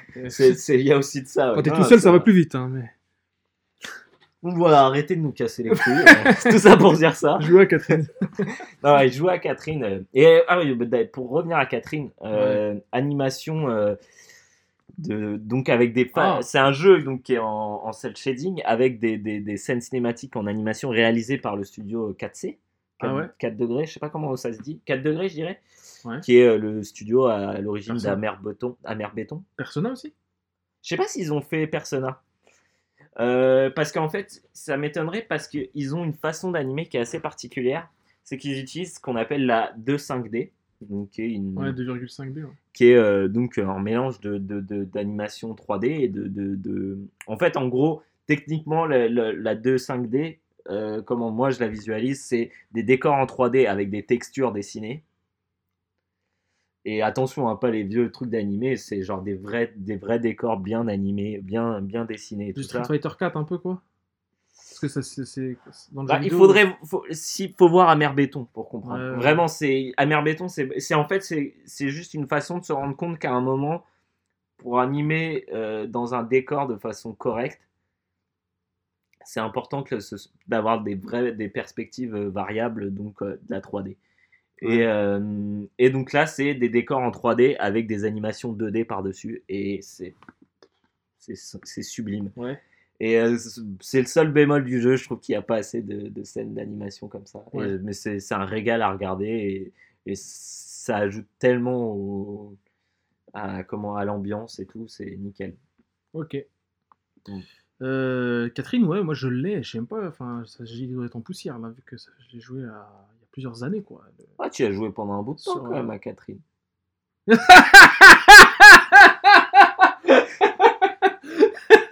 Avec un C, un K. Ouais, assez, je crois. Salopard, moi. et, je veux, et je veux pas spoiler Salaud. tu, tu l'as fini ou pas? J'ai eu, il y a combien de fins? 3 ou 4, non? Euh, Je sais pas. J'ai eu une fin, alors Ouais. je te raconte la fin, où il y a la voix, tu sais, la voix qui te parle, là, dès que t'es dans les mondes des Ouais, cauchemars, ouais. que tu vois vraiment il t'explique en fait le délire. Et que- Ouais, ouais, mais ça, c'est la... ouais, ouais, c'est- vois je crois que fin c'est la fin de. Ça, en fait, ça, c'est plus euh, l'engrenage de la fin, tu vois. Après, je pense que la vraie, enfin, la vraie fin différente, elle est après ce moment. Après, ouais. Mais donc, du coup, ouais, ça t'explique les bails. Et je pense que ça expliquerait beaucoup sur toi, toi comment t'as joué à Catherine euh, pendant tout ce temps. Le, lequel le jeu le, le 1 ou le 2 Catherine euh, 2008, 2000, euh, 2010 ou Catherine euh, Catherine 2017. 2010 Ah, gamin, la genèse Mais non, un son, arrête tes conneries. Hashtag CQLB.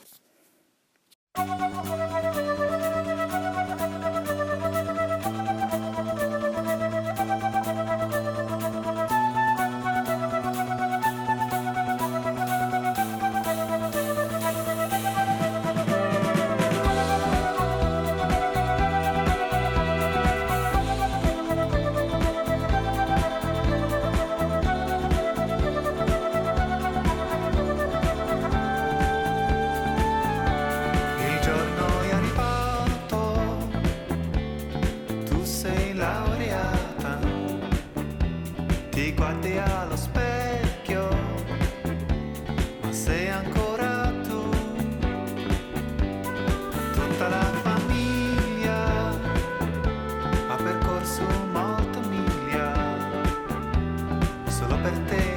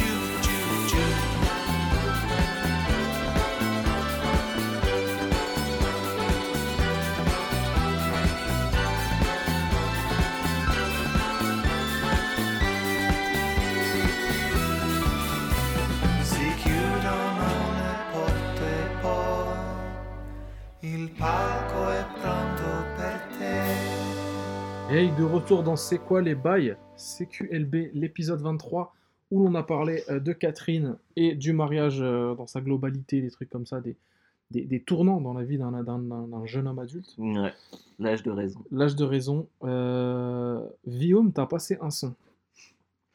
Ouais, ouais, bah ouais. Ouais, puis, attends, c'est le début. Là, ça arrive petit à petit, euh, Ah. l'été. Ouais, ah, euh, Je vais vous saouler avec ça. Déjà, Jacinthe, je l'envoie au moins un message par semaine pour lui dire Ouais. Frère, le 3, ça arrive.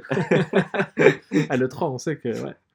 Euh, donc, c'était la prima estate de Erland Hoy. Je sais pas comment ça se prononce.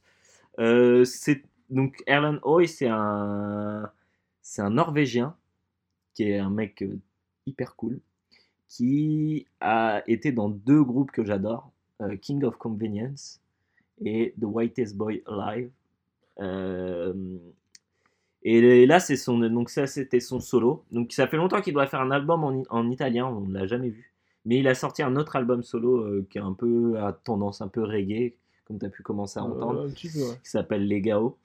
Euh, donc j'adore cette chanson parce que ça sent l'Italie, ça sent le soleil, ça sent donc euh, première, la Prima Estate, c'est le premier été, dirais. ouais.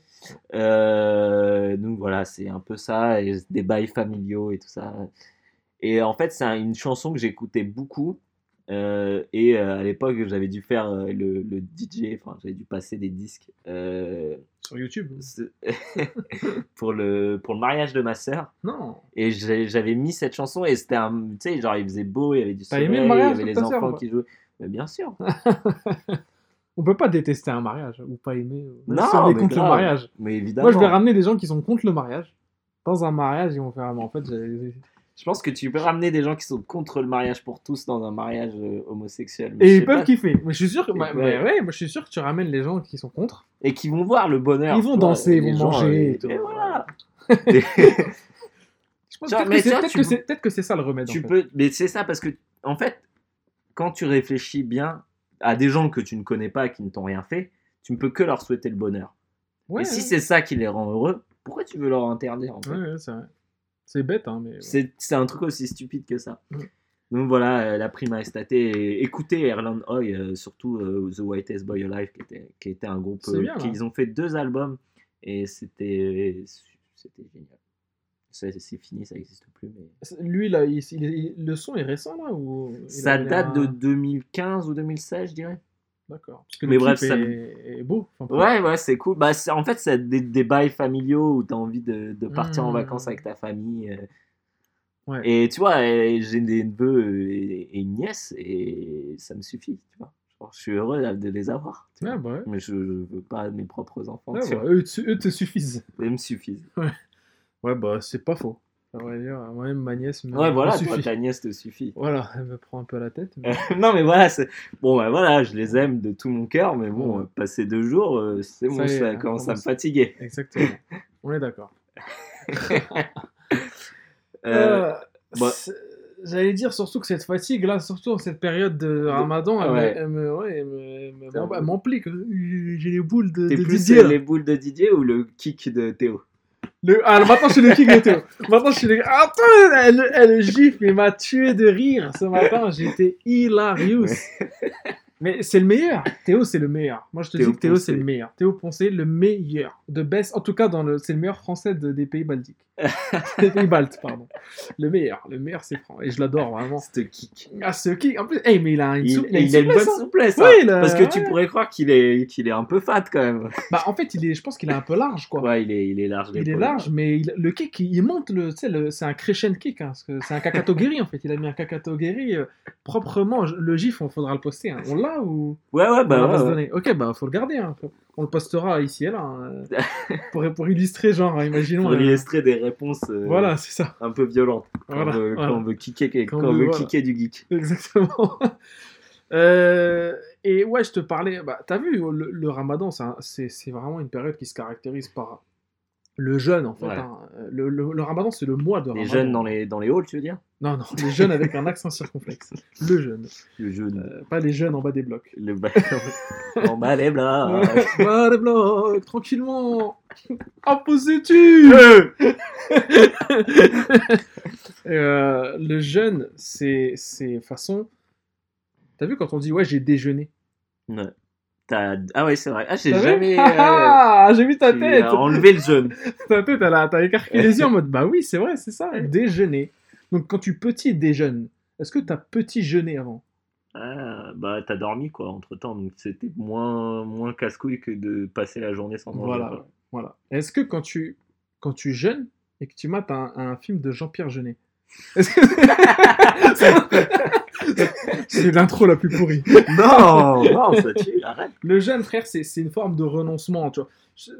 L'ascétisme, en général, c'est une forme de renoncement. Ah, j'ai dû googler hein, quand tu m'as dit, ah, je vais parler La Ouais. 16, quoi. La 16, Ouais. tu vois, c'est c'est le fait de. la 16, euh, l'autoroute. Hein? L'autoroute? La 16, ouais. La A16, je suis sur la A16, là. La 16, c'est. La Zedou. La, la Zedou, c'est la, la nationale Zedou, non Nationale 12. 12 grammes de shit. C'est une forme de renoncement, ce- ce- c'est une privation volontaire. C'est un combat contre les besoins, donc euh, surtout aujourd'hui à l'heure des envies, où c'est même plus des besoins, c'est une envie de.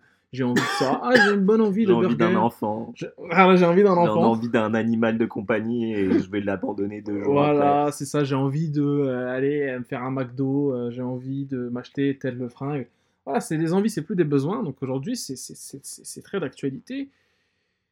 Il y a une grosse part d'hypocrisie dans le ramadan. Je te le dis, from the inside, je suis le Jason Bourne des musulmans. Je me suis infiltré, j'ai vu, j'ai mis quelques coups de coude à la mosquée, Quelques kicks. euh, quelques kicks, quelques quelques tordages de bras. Quelques théo kicks. Quelques Théo Kick, voilà, caca Théo Kick. Cacato, caca Théo Guéry, on l'appelle maintenant. On l'appelle comme ça ou pas le- Caca Théo, Théo Guéry. ouais. Guéry. Euh, Et c'est un truc qui remonte vraiment il y a longtemps. Une des premières civilisations qui a maîtrisé l'écriture, qui a maîtrisé la construction, les routes. La civilisation de l'Indus. L'Indus, c'est un, fleuve qui passe en Inde, hein, qui délimite l'Inde et l'Iran à peu près. Enfin, euh, maintenant, c'est le, le, le- Enfin, ici, je crois qu'il est au, Pa- au Pa- au Pakistan aujourd'hui, ce, ce suis même quasi sûr. Euh, il délimite le Pakistan et l'Iran et l'Afghanistan. Et c'est- une civilisation qui a fl- fleuri, sur, qui s'est développée dans cette vallée de l'Indus. C'est les premières mentions du yoga. Le yoga, façon ascétisme, ascèse totale, en mode euh, euh, rejoint, enfin, retrouver une essence spirituelle. euh, euh, c'est même attesté dans le Mahabharata, qui est le, pre- le la Bible en fait de l'hindouisme D'accord. le, le, le bouquin comment, de référence religieux où euh, les dieux ou même les héros font des font de pratiquent l'ascèse quoi pour justement communier avec le monde euh, divin etc et c'est ce- c'est- le yoga il a il a il a il a hum, aujourd'hui il est pratiqué du- il est pratiqué il est plus pratiqué d'une manière religieuse en tout cas en Occident comme le bouddhisme zen tu vois par exemple il y en a qui disent je suis zen je pratique le Mhm. zen et tout c'est le bouddhisme zen, c'est un truc très religieux. hein. C'est Ouais. quelque chose où tu pries et tout. euh, D'accord. euh, en Asie, quand il a migré aux États-Unis puis en Europe, ils ont viré toute la partie religieuse pour garder juste le délire un peu euh, Du yoga pants. du yoga pants, voilà, avec le gap, Des tout camel toe, Ils ont gardé le meilleur, on peut le dire. Putain, je suis- en plus, je suis en mode Ramadan, mais toi, tu me parles de, tu me parles de ça. je t'ai dit, Je suis là pour te tenter, frère. Tu me tentes, t'es le chétan, à ma droite. là. Et, euh, Ah bah frère, et à ma gauche, et à ma gauche, il y a un autre chétan, un chétan euh, félin. qui est toi, en Eh, fait. frère, sur Lilu, j'ai des cornes, c'est vrai que t'as des cornes, ouais. Il a les cornes du bouc euh, du, du bouc. hein. Le yoga, ça a un peu changé aussi, et que ça fait partie intégrante de l'hindouisme. C'est une pratique religieuse, le yoga. hein. C'est des prières, etc. C'est un mode de vie ascétique, tout ça, où on se prive de manger, de boire, euh, d'avoir des relations, etc., euh, sexuelles.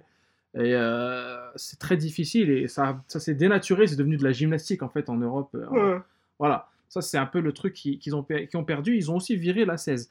Et par exemple, la 16 en, en Europe, elle s'est développée grâce Je kifferais savoir où est-ce qu'elle va, la 16, pour dire ah, mais comment les gens ils vont là-bas? Regarde hein, sur une carte Michelin, la 16. tu vois.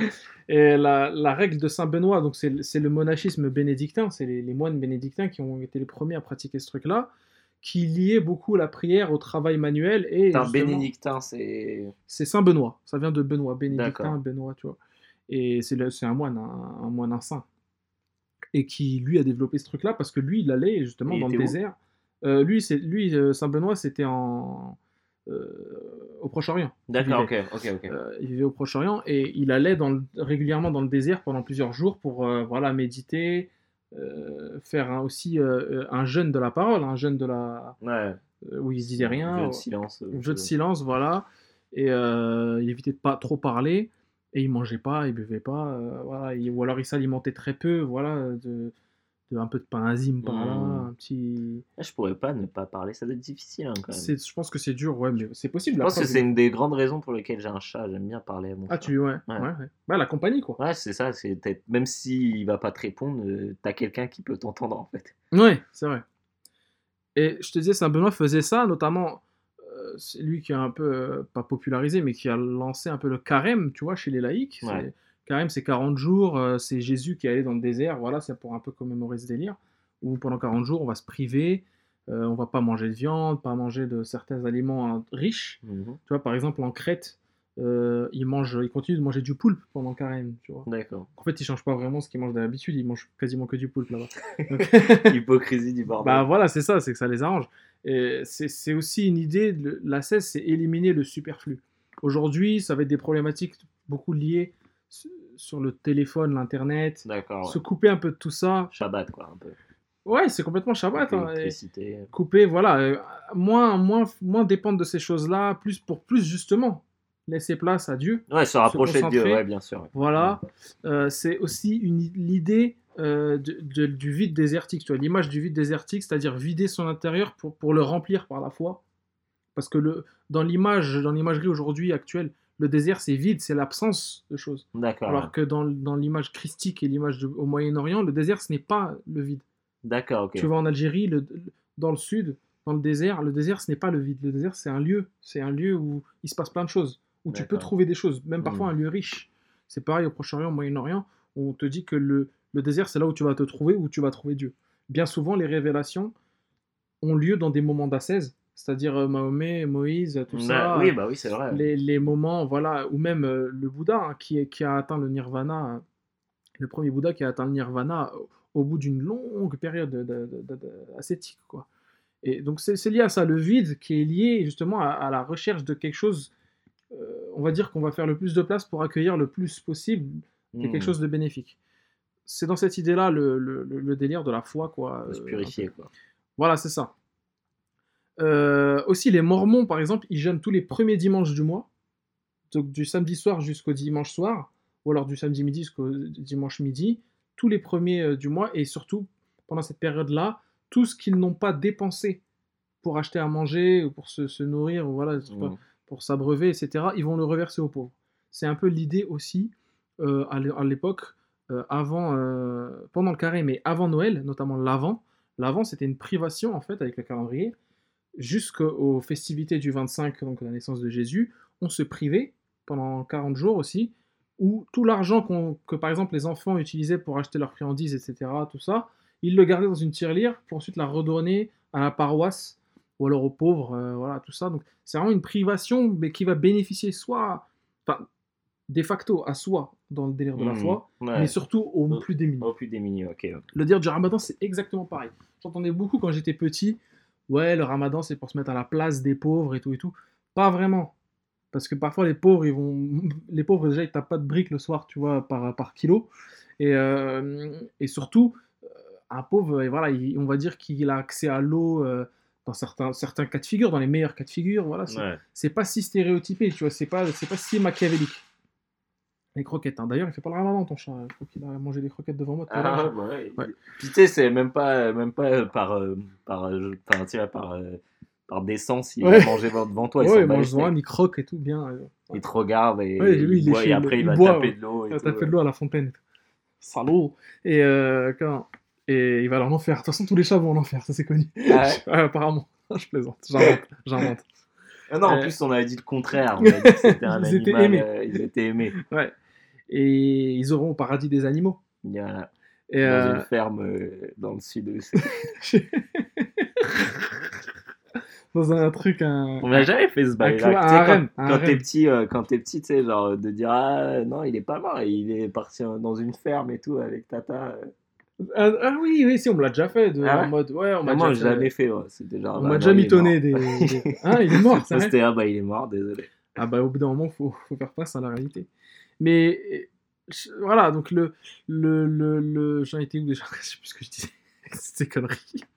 Bref, je, reprends sur les, Mormons qui eux, voilà, jeunes et, aussi dans le Ramadan, voilà, c'est beaucoup se mettre à la place des pauvres, mais c'est surtout euh, faire de soi-même un pauvre. Et c'est un truc qui a été beaucoup influencé par les autres religions. Il y a des sources qui disent que le Ramadan viendrait du, du Kippour, hein, Yom Kippour,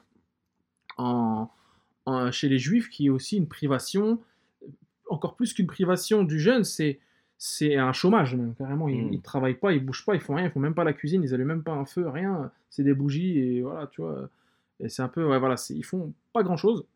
Je me souviens que ma mère, euh, quand elle était, euh, quand j'étais plus jeune, elle, elle bossait pour euh, une famille euh, juive et, et elle faisait quasiment tout chez eux quand, bah, quand c'était Pendant Yom, Yom Kippour, quand hein. c'était Yom Kippour, quand c'était Shabbat, parce qu'ils font rien, et les Juifs ne, ne- ne font rien, et donc il faut, euh, ils ont des, bah, s'ils ont la possibilité d'avoir quelqu'un pour les leur Ouais. faire les trucs, ou alors euh, voilà. Et je sais que en général, euh, dans les pays, par exemple le Maroc, où il y a une population juive et musulmane, ou alors au Proche-Orient, il y a une entraide. C'est-à-dire que quand, euh, par exemple, les familles juives gardaient les enfants des musulmans pendant le Ramadan, euh, et l'inverse, pendant Yom Kippour, les musulmans font à manger pour les, les juifs. Tu vois, c'est une, coexis- une coexistence comme ça, euh, une cohésion, euh, Ouais, ouais, c'est même plus que de la coexistence, quoi. C'est vraiment. euh, c'est plus, c'est ouais, c'est de l'entraide, euh, voilà. Et c'est comme ça que marchait le, le- comment, comme ça que marche encore aujourd'hui, hein, même au Maroc. euh, quand Ouais. c'est le Ramadan, on te dit, euh, voilà, euh, un, un juif peut te croiser, te dire euh, euh, Ramadan Mubarak, ou, tu sais, enfin joyeux Ouais. Ramadan ou Eid Mabrouk ou bon joyeux Eid, joyeux Aïd, tout ça. Voilà, c'est quelque chose qui est euh, plus plus que religieux, qui aujourd'hui est dans une cohésion sociale.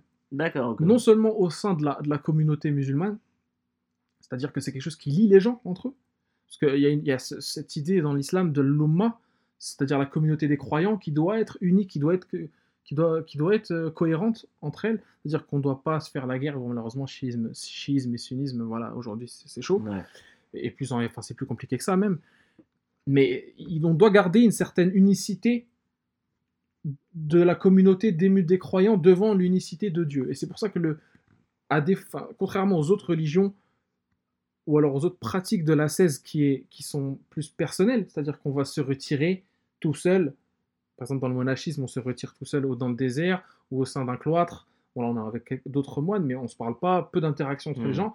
Dans le ramadan, c'est le contraire, on fait de la 16, mais on- il faut interagir entre nous, c'est le, moment où C'est le moment de, re- de, Voilà. re- de se re- de renouer des renouer, liens, voilà, voilà. de- ou même avec des gens. des gens, pas forcément de sa famille, hein, Non, des proches, etc. Voilà, c'est- le moment d'échanger. Et, euh, et, et bon, le- dans l'islam, c'est pas le seul moment où on fait preuve d'un comportement ascétique. hein. Le ramadan, il y a aussi pendant le Shawwal, qui sont les mois avant le ramadan, euh, Ashura, qui est, qui est le, le- le- la, la commémoration de la victoire en fait sur euh, Hussein. Pour les sunnites, mais pour les chiites, c'est justement le deuil hein, de la mort d'Hussein, qui est un personnage, un grand un personnage clé de l'his- l'histoire de l'islam. Il y a aussi euh, les jours de Sha'ban, qu'on appelle euh, Sha'ban en arabe. C'est euh, des jours qui suivent le ramadan, c'est six jours plus tard, je ne sais plus exactement, je ne suis pas islam- islamologue, désolé. Mais c'est après euh, le ramadan, voilà, c'est encore une, su- qu'on appelle surérogatoire, c'est-à-dire supplémentaire, pas obligatoire D'accord, ok. facultative, on le fait après. Et dans l'islam, le fait de jeûner, le fait d'avoir un comportement ascétique, ça s'appelle le saum. Et le saum, on le retrouve aussi dans la religion Baha'i, qui est une religion endémique de l'Iran, qui ressemble beaucoup à l'islam, qui en est même issu un petit peu, euh, où justement le jeûne fait partie, à l'instar de, de l'islam, où le jeûne, l'ascétisme fait partie des cinq piliers de l'islam, le, le jeûne dans la religion Baha'i fait partie des deux comportement fondamental à adopter, donc à savoir la croyance en Dieu et le jeûne qui dure chez eux 19 jours, mais qui s'étale sur toute l'année. Donc c'est un truc hyper important chez eux. Euh, euh, voilà.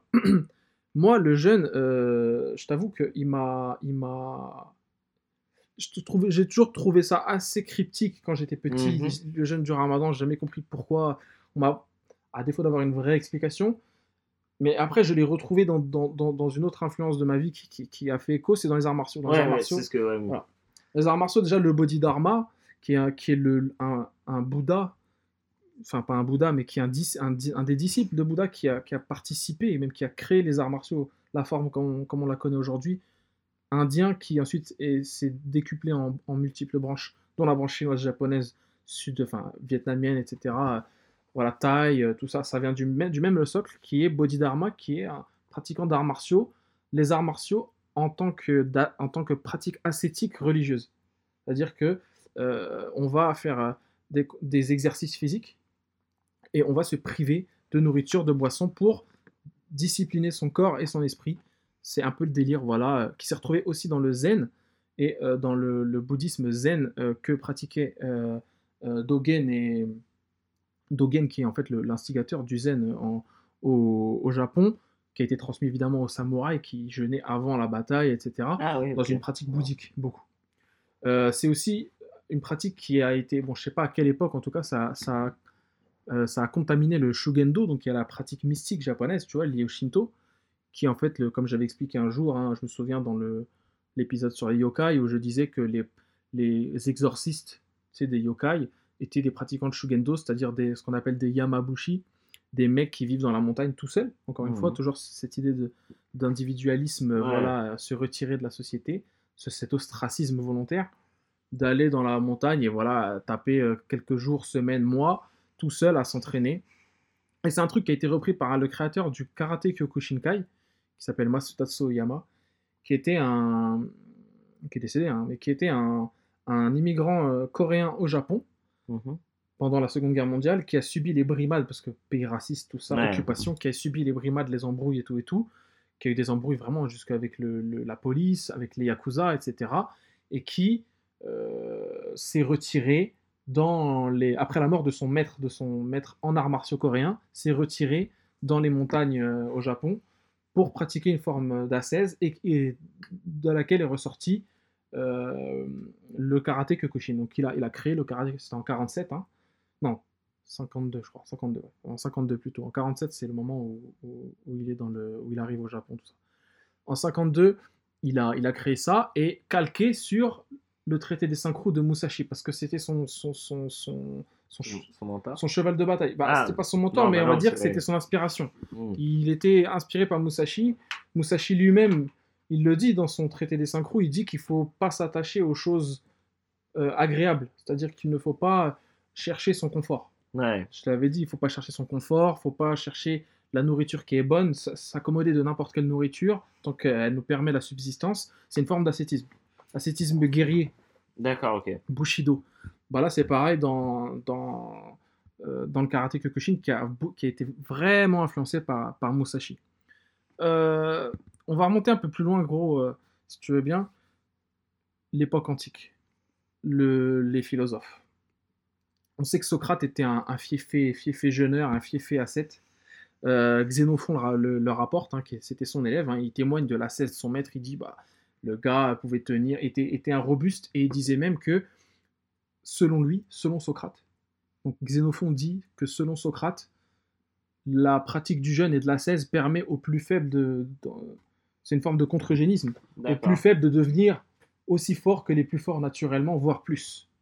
Donc c'est quelque chose, c'est un entraînement en fait.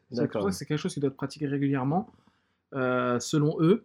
Et même dans le banquet de Platon, Platon qui est aussi l'élève hein, de Socrate, il dit que son maître est, euh, il est connu pour être, voilà, le grand euh, euh, spécialiste justement de ce délire de rien manger, rien boire et, et marcher et philosopher et, et se- et pour mieux se consacrer à des choses plus importantes selon lui. D'accord. C'est un peu le délire que j'essaie d'avoir dans le ramadan, c'est-à-dire de pas chercher trop mon confort et surtout de, de me concentrer sur des choses un peu plus essentielles. C'est difficile, hein, je te dis que j'imagine. c'est c'est- ouais, aujourd'hui- surtout aujourd'hui en 2018.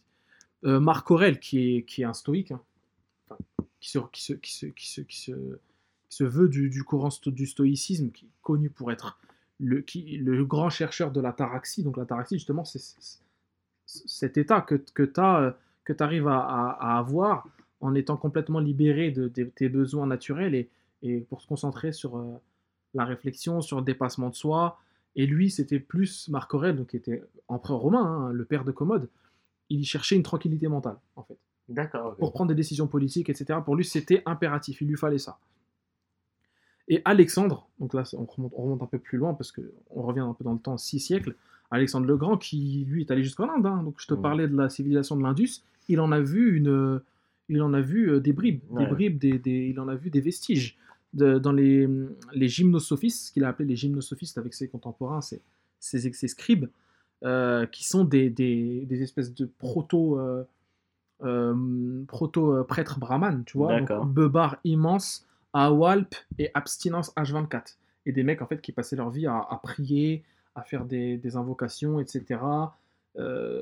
Et ça, c'est, moi je trouve que l'image du fakir un peu, tu vois, du gars qui Ouais. Qui s'abstient, parce que fakir en arabe c'est le pauvre, c'est tout D'accord, simplement ça, tu vois. Et c'est devenu l'image d'un gars qui fait des, pas des miracles, mais en tout cas qui est un peu hors de, de la Ah ouais, société. bah ouais, qui marche sur des pics. euh, Ah, qui marche sur des de flammes, la- des braises et tout, flamme, voilà, ouais. et qui se met sur des pics, s'allonge sur des, des, des, des pics, des, voilà, Qui est un putain de zen. des clous, Ouais, qui a un zen immense aussi. Toi, t'as une espèce de fakir, mais blanc un peu. Elle marche pas sur des clous. et, euh, et cette idée de, du fakir, un peu, de- voilà, du mec qui, qui, qui, par la pratique de la 16, il a, il a atteint une certaine. Il, il, a, il, est devenu proche du divin. C'est quelque chose qui se retrouve beaucoup dans la culture islamique, notamment soufie. La culture soufie qui. Le maître soufi, si tu veux t'engager dans le soufisme, tu veux rentrer dans le soufisme, toi, t'arrives, tu vas parler à un maître soufi, il va te dire, mets-toi va te mettre au service du plus pauvre des pauvres. D'accord. C'est-à-dire que tu es au service de la pauvreté. Ah, ok, ouais. Tu même plus pauvre, tu es encore plus en bas. En bas, si on doit, on doit grad- grader, enfin, Oui, voilà, bien tu, sûr, vois, bien tu sûr. comprends, dans l'échelle, quoi, dans la pyramide. Donc c'est vraiment une ascèse extrême. Et c'est le plus difficile. Et enfin, je finirai sur un truc euh, qui, qui, qui, pas, enfin, qui me fait pas loler, mais qui est un, voilà, qui est un peu, on va dire, on va casser les idées reçues. C'est ce qu'on aime, nous, à CQLB, à faire ça. On adore hein, casser les idées reçues. Et le, le délire de des gens qui te disent, ouais, le ramadan, je sais pas comment tu fais, boire, pas boire, pas, pas euh, manger, pas fumer, pas avoir de relations sexuelles, etc. Euh, à savoir que fumer dans le schisme, c'est pas considéré comme rupture du jeûne. hein. Tu as le droit Ouais. de fumer pendant le. Ouais, dans le schisme, c'est ça. Dans le schisme euh, du duodécime. hein. Je connais pas les autres, mais euh, en tout cas dans celui-là, d'Iran. On te dit c'est dur, tout ça et tout. Et après, quand tu parles du bouddhisme à ces mêmes gens, ou c'est souvent des occidentaux, souvent des Mhm. blancs, hein, eh ben ils te disent ouais, le bouddhisme c'est le, c'est le cool, c'est le zen. Et tu vois, c'est l'image que ça renvoie, Hmm. au même titre que Ah, l'islam c'est renvoie une Hollywood image. aussi hein, qui renvoie cette image. Hein? C'est Hollywood beaucoup. Oui, euh, c'est Hollywood, ouais, c'est la pop culture, tout ça. Mm. Bon, pas, pas sur l'islam, mais sur le bouddhisme, en tout cas, que c'est un truc zen, de moine, etc. Alors que le bouddhisme, c'est 100 fois plus difficile que l'islam. L'islam, c'est quelque chose qui a été réformé à de nombreuses manières. Je te parle d'une réforme euh, bouddhique. Je te disais que le premier Bouddha faisait des ascèses hardcore de plusieurs euh, jours sans Mm. bouffer. Il buvait un verre d'eau, voilà, même pas. Il était connu pour avoir passé énormément de jours sans rien avaler, quoi. Et c'est quelque chose que certains moines, certains courants bouddhiques, certaines autorités bouddhiques, ont nuancé. On dit, bon, on va, on va, on va plutôt se, se- se- se choisir là. Vu, lui, il arrivait à faire ça, vu que c'est le Bouddha. Ouais, bah, Mais nous, on n'est pas le Bouddha. on n'est pas à son niveau. Voilà, on n'est pas à son level. Nous, on veut arrêter, euh, on veut se rapprocher d'un du nirvana, c'est-à-dire arrêter la métempsychose, hein, tu vois, le, le cycle des réincarnations, voilà, on veut arrêter ça, mais pour ça, on doit se modérer. Et quand tu vois dans le, le- le- notamment le bouddhisme Theravada, qui est le bouddhisme majeur en fait du, du- du- de la péninsule indochinoise, donc Thaïlande, Laos, Mm. Cambodge, Vietnam, tout ça, euh, dans ce bouddhisme-là, on va choisir la voie du milieu, c'est-à-dire l'ascèse, mais pas trop. On va manger un petit peu, on va boire un petit peu, mais pas, on va se priver, mais pas totalement. Pas, c'est pas aussi extrême que, que ce que pratiquait le Bouddha. Donc c'est aussi une réforme, une forme de réforme, tu vois. Mais c'est juste ça, alors que ça reste encore plus difficile parce que déjà un bouddhiste, un bouddhi- un bouddhiste n'est pas censé manger d'œufs, euh, de lait, euh, tout ça, de tout ce qui est production animale. C'est des véganes avant l'heure. Ouais. Voilà, c'est. Mais comme je te disais, bah, nous aujourd'hui, euh, on croit que c'est que c'est que, que c'est facile, que c'est quelque chose de zen, que c'est parce que c'est le bouddhisme zen qui nous a rapporté, c'est la méditation, c'est la position du lotus, toute cette imagerie qui a participé, alors que c'est quelque chose de très très euh, difficile en fait. Ouais, et sans, sans, sans, concé- sans concession. Oui, en vrai, il n'y a pas vraiment de concession. hein. Ouais. C'est vraiment difficile et surtout qu'il y a. Enfin, la religion bouddhique est une des plus anciennes hein, du monde hein, et euh, et, euh, il y a énormément de courants et, et les années passant, les millénaires même passant, de nouvelles règles se sont ajoutées et du coup, aujourd'hui, pour respecter le bouddhisme dans son entièreté, tu mènes une vie de rocher, quoi. Tu ne fais rien, euh, Mhm. vraiment. hein. C'est pour ça que c'est impossible de, de tout pratiquer. voilà. À côté de l'islam, c'est vraiment la cour de récréation, quoi. Voilà. Et tout à l'heure, tu parlais d'hypocrisie. Ouais. Et tu, tu t'as pas, du coup, t'as pas étayé. Euh, l'hypocri- bah écoute, l'hypocrisie, elle se situe tout simplement, de toute façon c'est très visible hein, même pour, pour toi, c'est-à-dire que c'est la fête tous les soirs euh, pendant le ramadan. Hmm. On, alors, on n'interdit pas les réjouissements. En vrai, l'islam, il interdit très peu les... Enfin, quand on me dit, ouais, ça interdit beaucoup de choses, pas vraiment, hein, c'est... On est, on est libre, hein, je veux dire, tu vois. on va pas se faire couper la tête parce qu'on a mangé du porc. Mais on préconise. L'islam, c'est vraiment une religion qui... Je t'en parle parce que c'est ce que je connais, je suis pas en train de faire du prosélytisme. hein. Hmm. C'est vraiment une religion qui conseille, qui, amène, on va dire, qui. qui voilà, c'est un accompagnement. C'est un accompagnement euh, de vie, comme beaucoup de religions. hein. et on te dit, voilà, il vaut mieux se, se restreindre. Euh, par contre, faut pas se restreindre jusqu'à temps que tu as un problème. Mm. Un truc tout con, et c'est une réalité, le fait de ne pas avoir de relations sexuelles. J'imagine, j'imagine que si tu es avec ta femme, cas, moi ce sera mon cas, pas de relations sexuelles, il y en a qui pensent que c'est pendant tout le mois de ramadan, alors que c'est juste en euh, la journée, quoi. Ouais. C'est normal. Dès que t'as cassé le jeûne, après tu peux. Bah, t'as le droit, euh, tu veux concevoir un enfant, par exemple, comment tu fais, quoi. Et et- et il y en a, pour eux, non. Pour eux, c'est pas ça. Donc, c'est- aussi une forme d'hypocrisie, c'est-à-dire que là, c'est du zèle. C'est même plus de Ouais. l'hypocrisie, c'est du zèle, euh, un excès de zèle, mais qui, à côté, bah, non, en fait, pendant le ramadan, bah, les gens vont aller sur Internet toute la journée. Ou alors vont regarder des films toute la journée. Ouais. Je- moi y compris, hein, je, te- je le fais, hein, tu vois, je m'occupe toute la journée. Mais, Mais, du coup, ça, ça, ça s'éloigne encore plus du, du but principal. c'est devenu, aussi commercial. Ouais. C'est-à-dire que, bah, évidemment, dans les pays arabes, le mois du ramadan, c'est un mois où tout- toutes les, tous les achats euh, montent en. Le pouvoir d'achat Ouais. augmente, quoi. Parce qu'on achète énormément de bouffe, on- les dépenses sont, sont, sont excessives. T'as pas de thunes pendant le ramadan, comment tu fais? Faut que tu fasses un, un festin tous les soirs, il y a tout le monde qui vient manger, c'est- une période d'inflation.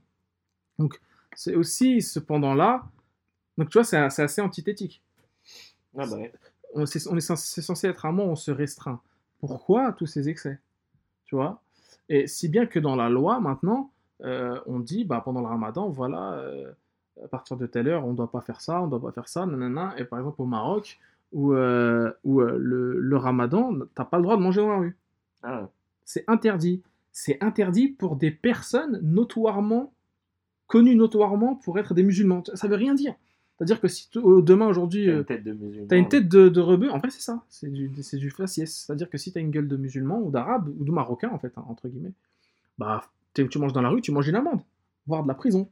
T'as pas le droit. Ouais, si t'es blanc par contre ça passe. Parce que bah. forcément t'es pas t'es, un- t'es censé être euh, touriste. touriste ou voilà.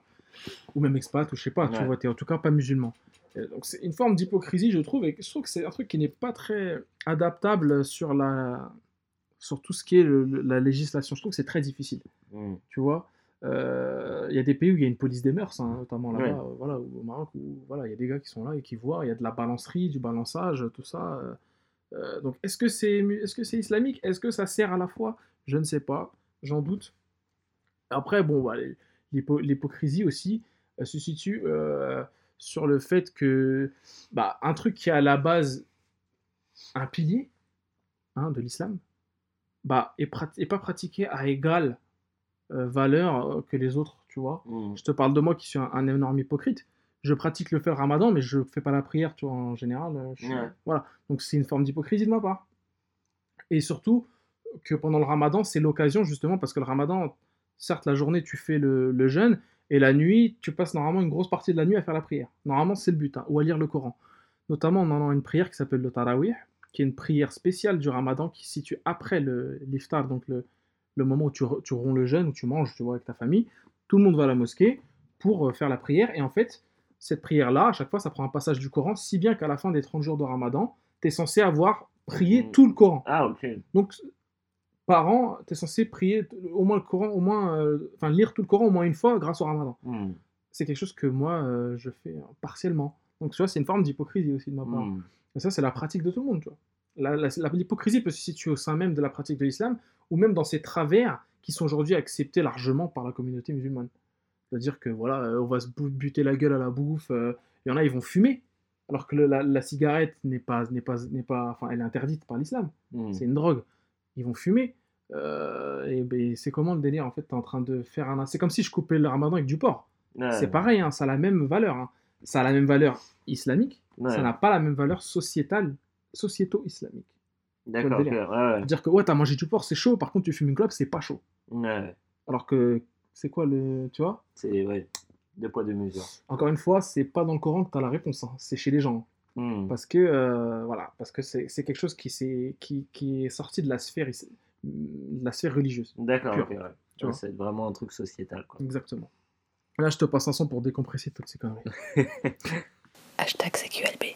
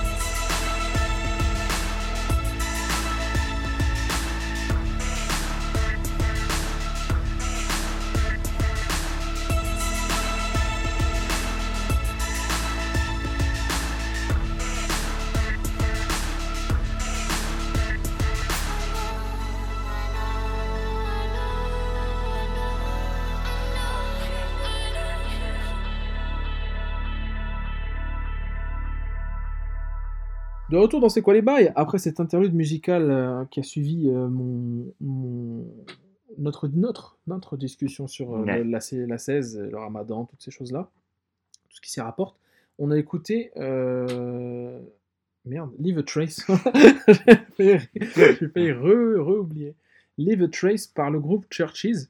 Churches avec un V à la place du U, qui est un groupe de synthé pop, Ouais, c'est ça. tu vois, électro un peu quoi Mm. euh, écossais de Glasgow avec euh, une euh, une chanteuse qui est euh, voilà qui est Inch'Allah ma future femme si possible là je me marie hein, par contre hein, Là, tu te maries là, je me marie des enfants. oui je veux 20 gosses même voilà euh, le son est propre et c'est un groupe que j'ai connu euh, grâce à Mirror's Edge Catalyst Mm. parce que la BO était signée eux Churches Ah bah c'est vrai, hier j'ai maté un- le stream de Thé- Théo. Oui, Sur, il euh, m'a raconté, il a joué à Mirror's Edge, il, il s'est planté et tout ça. Ah, Théo, hein, en vrai, hein, le meilleur. Le caca, caca Théo Guéry. et et, euh, il a. euh, ouais, il- bah, dans ce jeu, Mirror's Edge Catalyst, il y a la musique de, de fin, c'est Warning Call de, de Churches. Et Churches, du coup, je me suis intéressé. Ils ont fait en fait plein de sons pour les jeux vidéo, pour Gran Turismo, ils ont fait. Ah ouais. Ouais, pour Forza aussi. Hein. Euh, J'imagine qu'il doit y avoir une bande-son derrière et tout, un peu à la pas, non j'écoute jamais, pas. ouais. Ouais, t'écoutes pas J'imagine que ça doit être un Ah peu bah comme, ouais. euh, voilà, comme ces trucs-là. Et ils ont fait énormément de sons pour ça, pour le jeu vidéo. Et moi, j'adore. En plus, c'est... leurs clips sont un peu voilà, assez visuels, tout ça. Il y a des bonnes idées. Bon, celui-là, il était un peu convenu. Mais il y a d'autres clips qui sont vraiment très bons. Euh, notamment un clip qui s'appelle enfin, Same Mother, comme ça. J'ai oublié le nom exactement. J'oublie toujours. Mais vous pouvez aller voir sur YouTube le, le Vevo de. Le Vevo. Le Vevo de Churches qui est. En fait, aucun son fait chier, quoi. Donc ça passe. Voilà, ça, ça glisse. euh, Mm. Ça glisse zère. Ça glisse vert. Euh, Doit-on faire des recos? Doit-on faire une coupure pour les recos? On doit en faire. Oui. Hashtag CQLB. Got a selection of good things on sale, stranger. Les recos, Guillaume, on est. Je suis. Et toi aussi, t'as l'air d'être dans la 16 Ah totale. ouais, là. ouais, je suis. Bah ouais, moi. On n'est pas pas encore- mangé aussi depuis ce matin. Ah ouais Mm. On n'est pas encore au zéro de vital, mais presque. Donc, on va, ce qui nous reste de vie, on va le consacrer aux recommandations. Guillaume, t'es- t'as la carte blanche. Ma contre-recommandation pour le coup. Allez. Pour une fois. Euh, ouais, pour une fois. Euh, donc, euh, là en ce moment, je mate euh, Silicon Valley Mhm. et vraiment, je déconseille cette série. Je la regarde parce que, je sais pas, pour l'instant, j'ai pas de- j'ai pas d'autres trucs en tête à regarder, mais euh, j'avais commencé à mater à l'époque et j'ai compris, je me souvenais plus trop pourquoi j'avais arrêté, mais maintenant je m'en rappelle. C'est parce que cette série, il ne se passe jamais rien de bon. En fait, ça parle d'histoire, c'est l'histoire d'un mec qui invente en fait une espèce de euh, comment? De d'algorithme qui permet de compresser euh, super bien les fichiers et tout ça. Mhm. Et euh, en fait, à partir de là, son algorithme est super puissant, donc il va devoir, il va pouvoir créer, il va créer son entreprise avec des mecs qui étaient en fait dans une, tu sais, à la Silicon Valley, il y a des maisons, ce qu'ils appellent des incubateurs, Mhm. où c'est genre, tu, tu payes un loyer et tu es entouré de plein de mecs qui font la même chose que toi et qui créent des applications ou des trucs comme ça. Le but étant d'avoir euh, le nouveau Facebook ou le nouvel Instagram.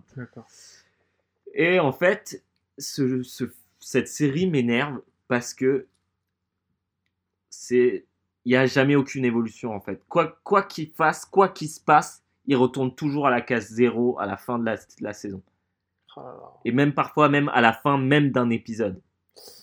Et c'est mais c'est ultra frustrant en fait parce que en fait, tu comprends que le personnage va jamais évoluer, il va jamais avancer dans, le, dans la série et qu'il va tout le temps se passer encore et encore la même chose. Ils vont trouver une solution, ah bah non, en fait, ça va pas fonctionner. Donc du coup, ils vont trouver une autre solution, ah bah non, elle fonctionne pas non plus.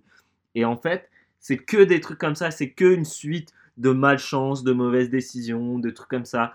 Et c'est fatigant. Alors que les personnages, moi, je les apprécie plutôt pour la plupart. Euh, Il y a TJ Miller qui joue dedans, que j'aime beaucoup. Euh, Qui est dans la demeure en scooter de mer en ce moment. Ah ouais? Parce que. Qu'est-ce déjà- qu'il a fait? Lui, c'est un mec bizarre. Ah Alors, ça fait partie des mecs mec bizarres que t'aimes bien, toi. Toi, t'aimes bien que des mecs bizarres. Ah Louis ouais C.K., bah, Ouais, Louis Que des C.K., déviants, quoi. Ouais, des déviants. Et TJ Miller, je crois qu'il s'est fait attraper pour harcèlement, je sais pas quoi. Je t'avais envoyé, hein, je crois, Oui, un article oui, oui. Et il a eu des problèmes avec une actrice pornographique, je crois, euh, avec notamment Jordan Vo- Voight euh, Robert, là, qui a réalisé euh, Kong, là, Skull Island, Ouais. qui lui aussi est son, un, un de ses potes d'enfance, en fait. Et euh, qu'est-ce qu'ils ont fait? Ils ont je crois qu'ils ont harcelé Ingo, ouais, et tout. Parce qu'elle était actrice, quoi. Ouais, ouais, parce qu'elle était actrice et voilà. Et d'autres histoires, d'autres casseroles, mais le mec est chelou, ça se voit. Ça se voit. Ça se voit qu'il est Mais il faut regarder son spectacle qui est, qui est- qui est- qui est- moi qui me fait beaucoup rire, mais qui, est, Mm. qui est complètement barré. Quoi. Donc voilà, euh, regardez pas Silicon Valley. À part, à part lui, il y a qui dans... Je connais pas les autres acteurs. Il y a le mec, euh, le Pakistanais qui joue dans tous les, toutes les comédies maintenant. Aziz. Ansari Non. il est indien, lui, en plus.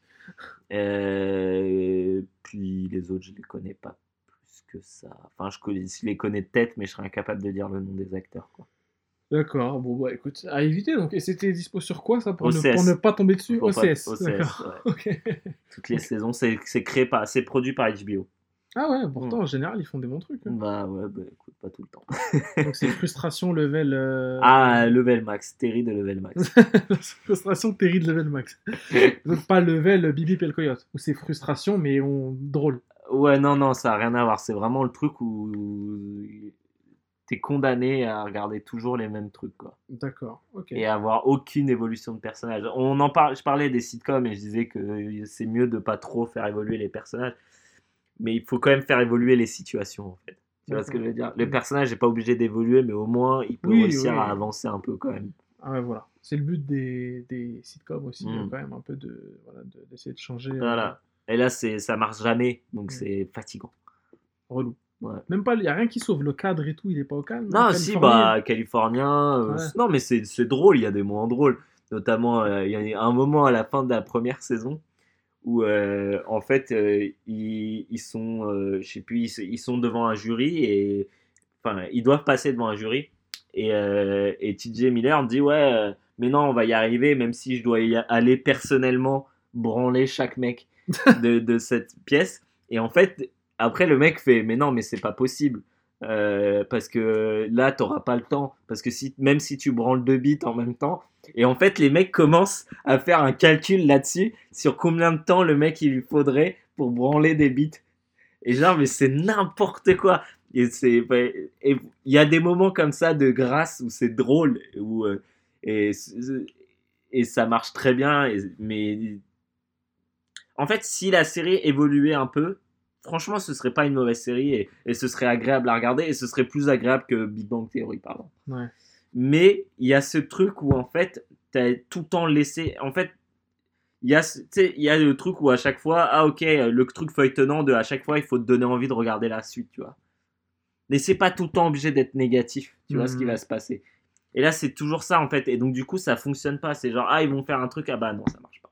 Ah bah ah, non, ça marche pas. Mhm. Et c'est que ça. Et euh, à la fin, il y a toujours une espèce de. euh, de, euh, de Deus Ex Machina pour les sauver à la fin de la saison, tu vois. Et après, du coup, ils vont dire Ah bah c'est bon, là on est reparti, on va pouvoir euh, retravailler. Et puis en fait, non, ça marche pas. Et là, là, je, là, je viens de commencer la saison 5 et ça. J'ai l'impression, en tout cas, ça- je suis à 2-3 épisodes et pour l'instant, ça l'a pas encore fait. Et peut-être que ça va le faire encore plus massivement à la fin de la saison. Putain, quand même, t'as t'as les, t'as les fois de. Moi, je joue à côté, je fais- enfin, tu vois, c'est- je le mets vraiment en fond. Ouais, ouais. J'ai vu que tu te mettais un petit DQ Builders euh, Ouais, dans la gueule et ça en fond. voilà. C'est, ça me paraît, ça me paraît convenable, ça me paraît respectable. Euh, Franchement, j'avais du mal à trouver un truc à conseiller parce que j'en avais marre de conseiller des trucs assez difficiles d'accès. Au début, je me suis dit, je vais conseiller un jeu qui s'appelle Bokuwa euh, Koku Kanseikan Airport Hero, qui est un jeu japonais, qui veut dire en japonais Bokuwa euh, Ko- Koku Kanseikan, c'est je suis contrôleur aérien. Un jeu où tu es contrôleur aérien et euh, qui, sur PSP qui déchire, enfin PSP, PS Vita, qui déchire parce qu'il y a des dédicaces à Marus hein, qui, qui bosse dans, dans ce, dans ce secteur. Et parce que, en fait, dedans, la particularité du jeu, c'est que tu as, des, t'as toutes les, les, euh, les, comment, les compagnies aériennes. Donc, Ah. vois, et à chaque fois, dès qu'un nouveau jeu sort au Japon, il y a quoi comme nouvelle compagnie aérienne? Et en fait, il y a des fans de compagnies aériennes au Japon Ah ouais. comme des fans de, de, tra- de trains, euh, Ouais. de, voilà, de manga et tout, d'animé, des fans de compagnie aérienne. Il y en a pour eux, Korea Airlines, c'est mieux que Qatar Airways, mais en Eh, fait, ils non. sont prêts à se, ba- à se battre pour Ah, ça. ils sont quoi. prêts à se taper, il y a des discussions de forum là-dessus. Ah, c'est des- ouais, exactement, c'est ça. C'est des geeks de, de, de compagnies aériennes et aussi des geeks d'aéroports. Si bien que le jeu, il est décliné en plusieurs versions. Il y a Bokuwa Ko- Koku Kanseikan euh, Airport Hero de l'aé- l'aéroport de C'était Nar. Ouais, le nom est, le nom, euh, le nom est, est hardcore. Et euh, selon les aéroports, il y a Narita, il y a Osaka, il y a Naha. Et ils en ont même fait un, attention, à Séoul, où les mecs étaient là, waouh, on va être à Séoul, tout ça. Et en fait, tu as les vraies architectures des aéroports dans, dans le C'est en jeu. 3D du coup. C'est en 3D, ouais. et Mais les- ça marche comment en fait alors? Bah, en fait, tu as un tableau de bord et tu as des avions qui arrivent, des avions qui repartent, des avions avec tant de passagers, des avions où tu dois parler telle langue et tout et tout. Et tu dois, tu dois tout gérer en fait. euh, Faire rentrer un 1, ensuite faire sortir l'autre. Et l'autre, imaginons, c'est un red eye. Voilà, il doit partir à telle heure, donc tu le programmes. Euh, bref, c'est tout un délire. C'est très très compliqué et le jeu est très dur. Mais euh, surtout parce que c'est écrit essentiellement en japonais. Et le- je t'avoue que le vocabulaire euh, Euh, aéro- aéro- aéronautique japonais, euh, c'est pas mon fort. Ah Pas ouais. Bah non, je, connais rien du tout. quoi. Mais j'apprends des trucs et c'est marrant, voilà. Ça m'a fait penser à Maros qui bosse là-dedans. Et, et je lui ai dit, ouais, il y a deux semaines, je lui ai dit, tu verras, dans le prochain CKB, je parlerai d'un truc. Et du coup, je lui, je lui ai fait. Elle était restée suspendue à mes lèvres en mode, ah, dis-moi, dis-moi le truc. Bref. J'aurais pu parler de ça, bon, voilà, j'en ai parlé finalement. Euh, je joue aussi à Princess Crown, hein, qui est un jeu magnifique sur PSP. euh, je vous conseille d'y jouer si vous pouvez. Euh, je voulais faire un peu le mec un peu égocentrique, en plus que je ne le suis déjà, en, en proposant d'aller voir mon stream que je, enfin, je stream. Ouais, je stream Dragon Quest 11 en japonais sur, sur Twitch en ce moment, essentiellement le soir, quand j'ai le temps. Et ça va, on a quelques, quelques viewers, dont Théo, hein, le fiefé Théo, euh, qui est là, qui veut apprendre le japonais. Ouais, coup, Qui veut venir poncer avec toi. voilà. Et, et partager la coupe de saké, que je ne bois pas. La coupe de saké à la menthe. saké gunpowder, voilà, à la menthe, avec du, du makrout au saké. Et, et il vient et il apprend beaucoup de mots. Il m'a dit j'apprends pas mal de kanji, de mots. Parce que la particularité de ce stream Dragon Quest, c'est que je fais le jeu donc en live et j'explique, euh, bon, pas tout parce que des fois ça me fatigue, mais je traduis environ tous les dialogues, tout ce qui est écrit à Mm. l'écran. J'explique tous les délires en faisant parfois des apartés sur la culture japonaise, des trucs comme ça. Voilà, donc euh, ça attire des gens pas mal qui s'intéressent à ça, ça me fait plaisir. Le dire, c'est que bah, ça fatigue quoi à chaque fois d'expliquer, de lire, et puis parfois je tombe sur des kanji que je croise jamais, donc je suis obligé de ressortir mon bouquin pour chercher. Hmm. C'est un exercice, mais j'aime bien, et je pense qu'à terme, quand je pourrais faire des vrais bons streams, je ferai un truc euh, vraiment euh, propre même avec toi ou quoi, si Mm. possible, où on fera vraiment des trucs euh, intéressants, pas forcément sur des jeux japonais ou sur d'autres choses. J'espère qu'on pourra le faire. On avait tenté l'expérience, je me rappelle, sur Assassin's Creed Unity. Ah oui, c'est vrai. Sur One, je crois, non? Ça. Mm. Ouais, on l'avait fait, c'est vrai. On avait expliqué les trucs et tout. C'était vite parti en saucisse parce que le jeu est pourri. Donc, euh, Mais, mais c'est mieux quand le jeu est bien. Ouais. Et Dragon Quest 11 qui est très très bien, qui sort en, en septembre en Europe. hein, donc, euh, t'as le- t'as le- enfin, tu vas le doser, toi, j'imagine. euh, Tu l'es sur ta liste ou... Euh, ouais, ouais, ouais, ouais. Ouais. Bah, j'aimerais bien, att- j'attends de voir la version Switch. D'accord. Elle est même pas datée. même, hein. on sait même pas ce que c'est, on sait même Ouais, pas. ouais. C'est bizarre cette affaire. hein, d'ailleurs. Ouais. Bizarre. Bref, voilà. euh, sinon, je voulais conseiller un truc, et là, cette fois-ci, c'est accessible à tout le monde, pas besoin de parler japonais ou chinois ou coréen. C'est un truc qui s'appelle Faux Raccord. Ah, c'est une histo- c'est un truc sur Allociné, ça. C'est une émission hallucinée qui continue, enfin, qui est sur YouTube aussi, vous pouvez y accéder sur YouTube. Et c'est une émission qui te montre tous les travers, toutes les mini-erreurs des films. Alors attention, Euh, euh, Qu'est-ce que c'est un faux raccord déjà à la un faux raccord, bah, c'est dès qu'il y a un cut sur une image et que l'image ne suit pas euh, Ouais. forcément ce qui s'est Ouais, passé avant. imaginons, t'as un dialogue, t'as Voilà. deux personnes qui se parlent, à un moment t'as un mec qui se gratte le menton et ça cut sur la mec, le mec d'en face et tu vois bien que sur le mec, enfin, à contre, en contre-champ, tu vois bien que le mec se gratte pas le Voilà, ou se le gratte de la mauvaise main. Voilà, où il a un verre, il a une clope à la main. Mais faux raccord, c'est pas que ça. Faux raccord, c'est aussi genre un moment où tu vois, imaginons dans le reflet d'une voiture, euh, l'équipe de de tournage. où tu vois par exemple un, un machiniste euh, sur, dans le champ, une perche dans le champ, euh, Hmm. plein de trucs comme ça, et c'est super intéressant. Ils le font sur des sagas de films entières, ou alors sur des films vraiment récents. Mais à force, c'est pas frustrant de voir Alors- toujours les mêmes erreurs. Enfin, c'est pas à force, tu vois. Je t'explique en- quoi. Enfin, C'est que moi j'en ai parlé à Étienne, grand, grand, enfin fiché au, au grand cinéphilisme, hein, euh, Étienne. Et ouais. Et il m'a dit, ouais, non, euh, give me a break, tout ça, parce qu'il est bilingue, on le sait. il a dit, give me a break, tout ça, laisse-moi, enfin voilà, moi je veux pas savoir ça, de toute façon, c'est pas drôle, voilà, ça me fait chier les gens qui limitent les films à ça. Je lui dis, non, non, non, euh, calme Watt. Ils en profitent pour en parler. Ils en pro... En fait, déjà, ils, ils, ils créent- ils font jamais des... ils font jamais leur émission sur des films qu'ils n'aiment pas. Ouais. Du coup, ils le font toujours sur des films qu'ils kiffent. Et c'est l'occasion aussi de montrer, de d'expliquer des trucs. Genre, euh, dans, comment, dans Star Wars, euh, le fait que le mec, à un moment, il y a un Stormtrooper qui se cogne la tête, tu vois. Dans Mm. l'Empire contre-attaque, je crois, il se cogne la tête sur, un, sur un- le plafond, enfin sur, un- sur une, euh, une porte, quoi, un- le haut d'une Mm. porte. Et euh, il dit que George Lucas, après, t'explique en fait une anecdote sur le film où te dit Mm. que George Lucas a trouvé ça drôle, a préféré laisser ça sous, sur le conseil d'un d'un de ses meilleurs amis ou je sais pas qui avait vu le rush Ouais. et voilà Il- à chaque fois des explications comme ça sur euh, aussi la technicité de comment ils utilisaient parce par exemple dans le Seigneur des Anneaux on voit bien que les pieds de Hobbit sont des bottes et il disait voilà c'est des bottes en latex faites par telle meuf ou tel mec Ok. euh, ouais. voilà, parce qu'il fait froid en Nouvelle-Zélande, voilà, dans les montagnes, etc. Donc il te met ça. Euh, il te, par exemple, le cheval de, de, de Gandalf qui n'a pas, qui pas de selle et pas de reine, c'est dans le, dans, le, Ouais. dans le film. Bah là, on voit les reines en blanc. À un moment, ils te les montrent, ils font un zoom et tout, et ils te disent voilà, parce que ça, ça rassurait plus euh, le- l'acteur, le cascadeur d'avoir les trucs. Plein d'explications comme ça, vraiment génial. Je trouve ça super intéressant. Euh, des trucs que tu n'as pas forcément sur Wikipédia ou même sur les sites spécialisés. Les gars font un vrai travail de recherche.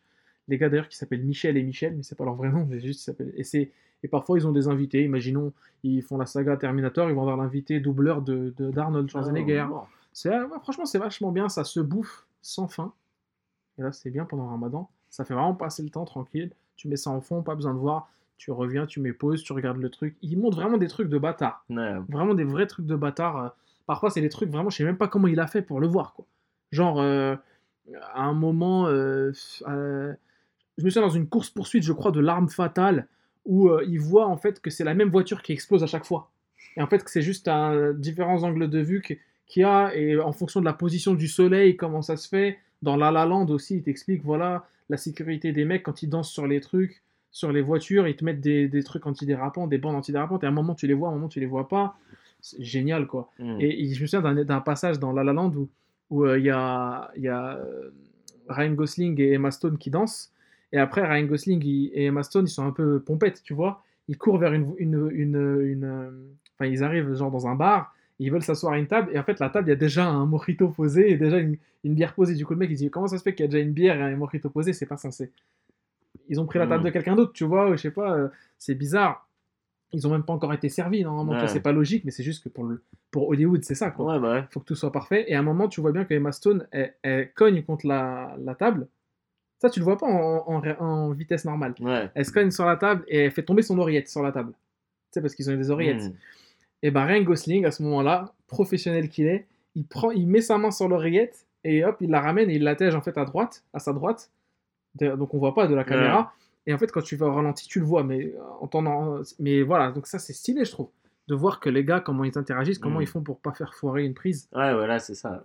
Parce que j'imagine que ouais, sur, sur des trucs chorégraphiés comme ça, c'est Ouais. chiant de tout recommencer. quoi. Ah ouais, c'est clair. Donc là, j'ai trouvé ça génial. Vraiment, c'est c'est- une émission vraiment très intéressante. Et peut-être c'est peut-être même la, la dernière. Je, crois, je crois que c'est la dernière ouais, que je regarde sur le ciné parce que le reste ne m'intéresse plus forcément. Voilà. Ok. Bon, bah, vous avez de quoi faire. Voilà, hein, vous avez de quoi vous mettre euh, comme il faut. Le mettre bien. On ne l'a pas dit d'ailleurs. que- Non, Qu'est-ce qu'on bah vient de non. faire? Qu'est-ce qu'on vient de faire? Là, on vient de commettre un acte. là. Bah, c'est toi, c'est toi qui le dis d'habitude. hein. D'habitude, c'est moi. Alors, je vais le dire parce que au bout d'un moment, il faut dire les choses comme, euh, comme elles sont. hein. Faut, voilà, faut voir la vérité en face. On vous a mis bien et on s'est mis bien aussi. Par, par la même Par la même, occasion. par la même occasion. Tranquillement, en bas des blocs. Ah bah c'est qui Et c'est l'heure de se dire au revoir dans CQLB 23, Yes. Qui va s'appeler euh, Obstétrique euh, Inattendu. Je sais pas. c'est souvent des noms euh, créés un peu comme ça. Mais euh, j'ai été content de faire ce podcast qui m'a un peu redonné même une, une santé, là, qui Ah m'a- ouais? qui m'a ressourcé. Ouais, je Il te t'a jure. remis bien? Ouais, ouais, je t'a- je t'assure que je mens pas. Il m'a- ressourcé. Bah, tant mieux. Euh, comme quoi, c'est Plaisir d'offrir. Ouais, voilà. Après, plaisir de recevoir. euh, Vium, c'est quoi le programme pour ces prochains jours, euh, semaines? Euh, ah bah alors ce soir, Ce soir, petit live pour les 3 ans de Merugezo. Ah ouais. Donc, vous pouvez nous joindre, euh, vous vous joindre à nous si vous voulez. Toi aussi, hein, t'es la bienvenue. T'es sûr? Je sais pas. Mais c'est quoi en fait le programme? Quand vous êtes Euh, je sais- on sait pas encore trop. On va, jou- on va surtout parler euh, tranquillement. Mais Attends, de... un, li- un live, un... Twitch. Ah d'accord, ok. Mm. D'accord, d'accord. Et c'est qui va jouer, qui va faire quoi? On sait pas encore. Ça risque d'être Ken et moi. On sait pas encore sur quoi. On n'est pas sûr. Peut-être sur Portal. Ouais. Euh, mais il y aura tout le monde. Ok. Nous, quant à nous, c'est QLB. Oui. Nous sommes invités à Very Good Bad Movies par Ismail, le bon. Yes. Euh, euh, c'est ouais, mercredi 23. Donc le soir, on vous tient au courant sur à Twitter. 18h. À 18h, je crois, hein, c'est ça Ou 19h, je sais plus. plus. Il avait dit. Euh, ouais, donc on vous tiendra au courant du truc. On va essayer, je vais essayer de compiler un max des films que j'ai vus cette année pour en parler, vu que c'est le but du, du podcast. C'est un podcast cinéma, me semble-t-il. Blind test, tout ça, donc euh, notre savoir va être euh, mis à rude épreuve. mis à rude épreuve, voilà. Et, et voilà, sinon vous pouvez, vous pouvez écouter le, le dernier euh, épisode de Abbas de Popo Popo. On était invités et même écouter l'intégralité de, leur- de leurs épisodes, de leur travail. Mm. Le dernier épisode, on a parlé de pop culture, de, de mythologie, euh, voilà, de toutes ces choses-là, de musique, de, de séries. euh, vraiment un vrai pot pourri. Mm. On a reparlé, on a encore rempli sur Avengers et God of War. C'était intéressant. Euh, les collègues d'Abbas de Pop Pop Pop Pop, toujours euh, aussi cool. hein, merci à eux. hein, Baldwin, euh, Ouais. Chouquette, euh, Je sais pas quoi. Canard Choco, dangereux, Canard AP, Canard WC. Canard WC qui était. Qui Canard était qui morte, était taciturne. Qui était. Qui était en ramadan, en fait, on dirait. Ouais, ouais. Elle bon. avait tenté la spiritualité, mais d'une autre façon. Exactement, ouais, c'est ça. ah bah écoute, faut en tenter. Bah, ouais. Pourquoi pas. Quant à nous, on se retrouve quand? Bah, dans deux semaines alors. Moi, je pense que je serai là. Bah, moi aussi. Toujours en mode. Toujours en mode. Allez, J'espère que je serai un peu plus réveillé. ouais. Il faudra prendre un petit coup de. Ah bon je plaisante. Euh... Canard coin coin. Canard quoi quoi. À dans deux semaines. Ciao. Bisous. Hashtag CQLB. It's like a jungle sometimes. It makes me wonder how I keep from going under. It's like a jungle sometimes. It makes me wonder how I keep from going under.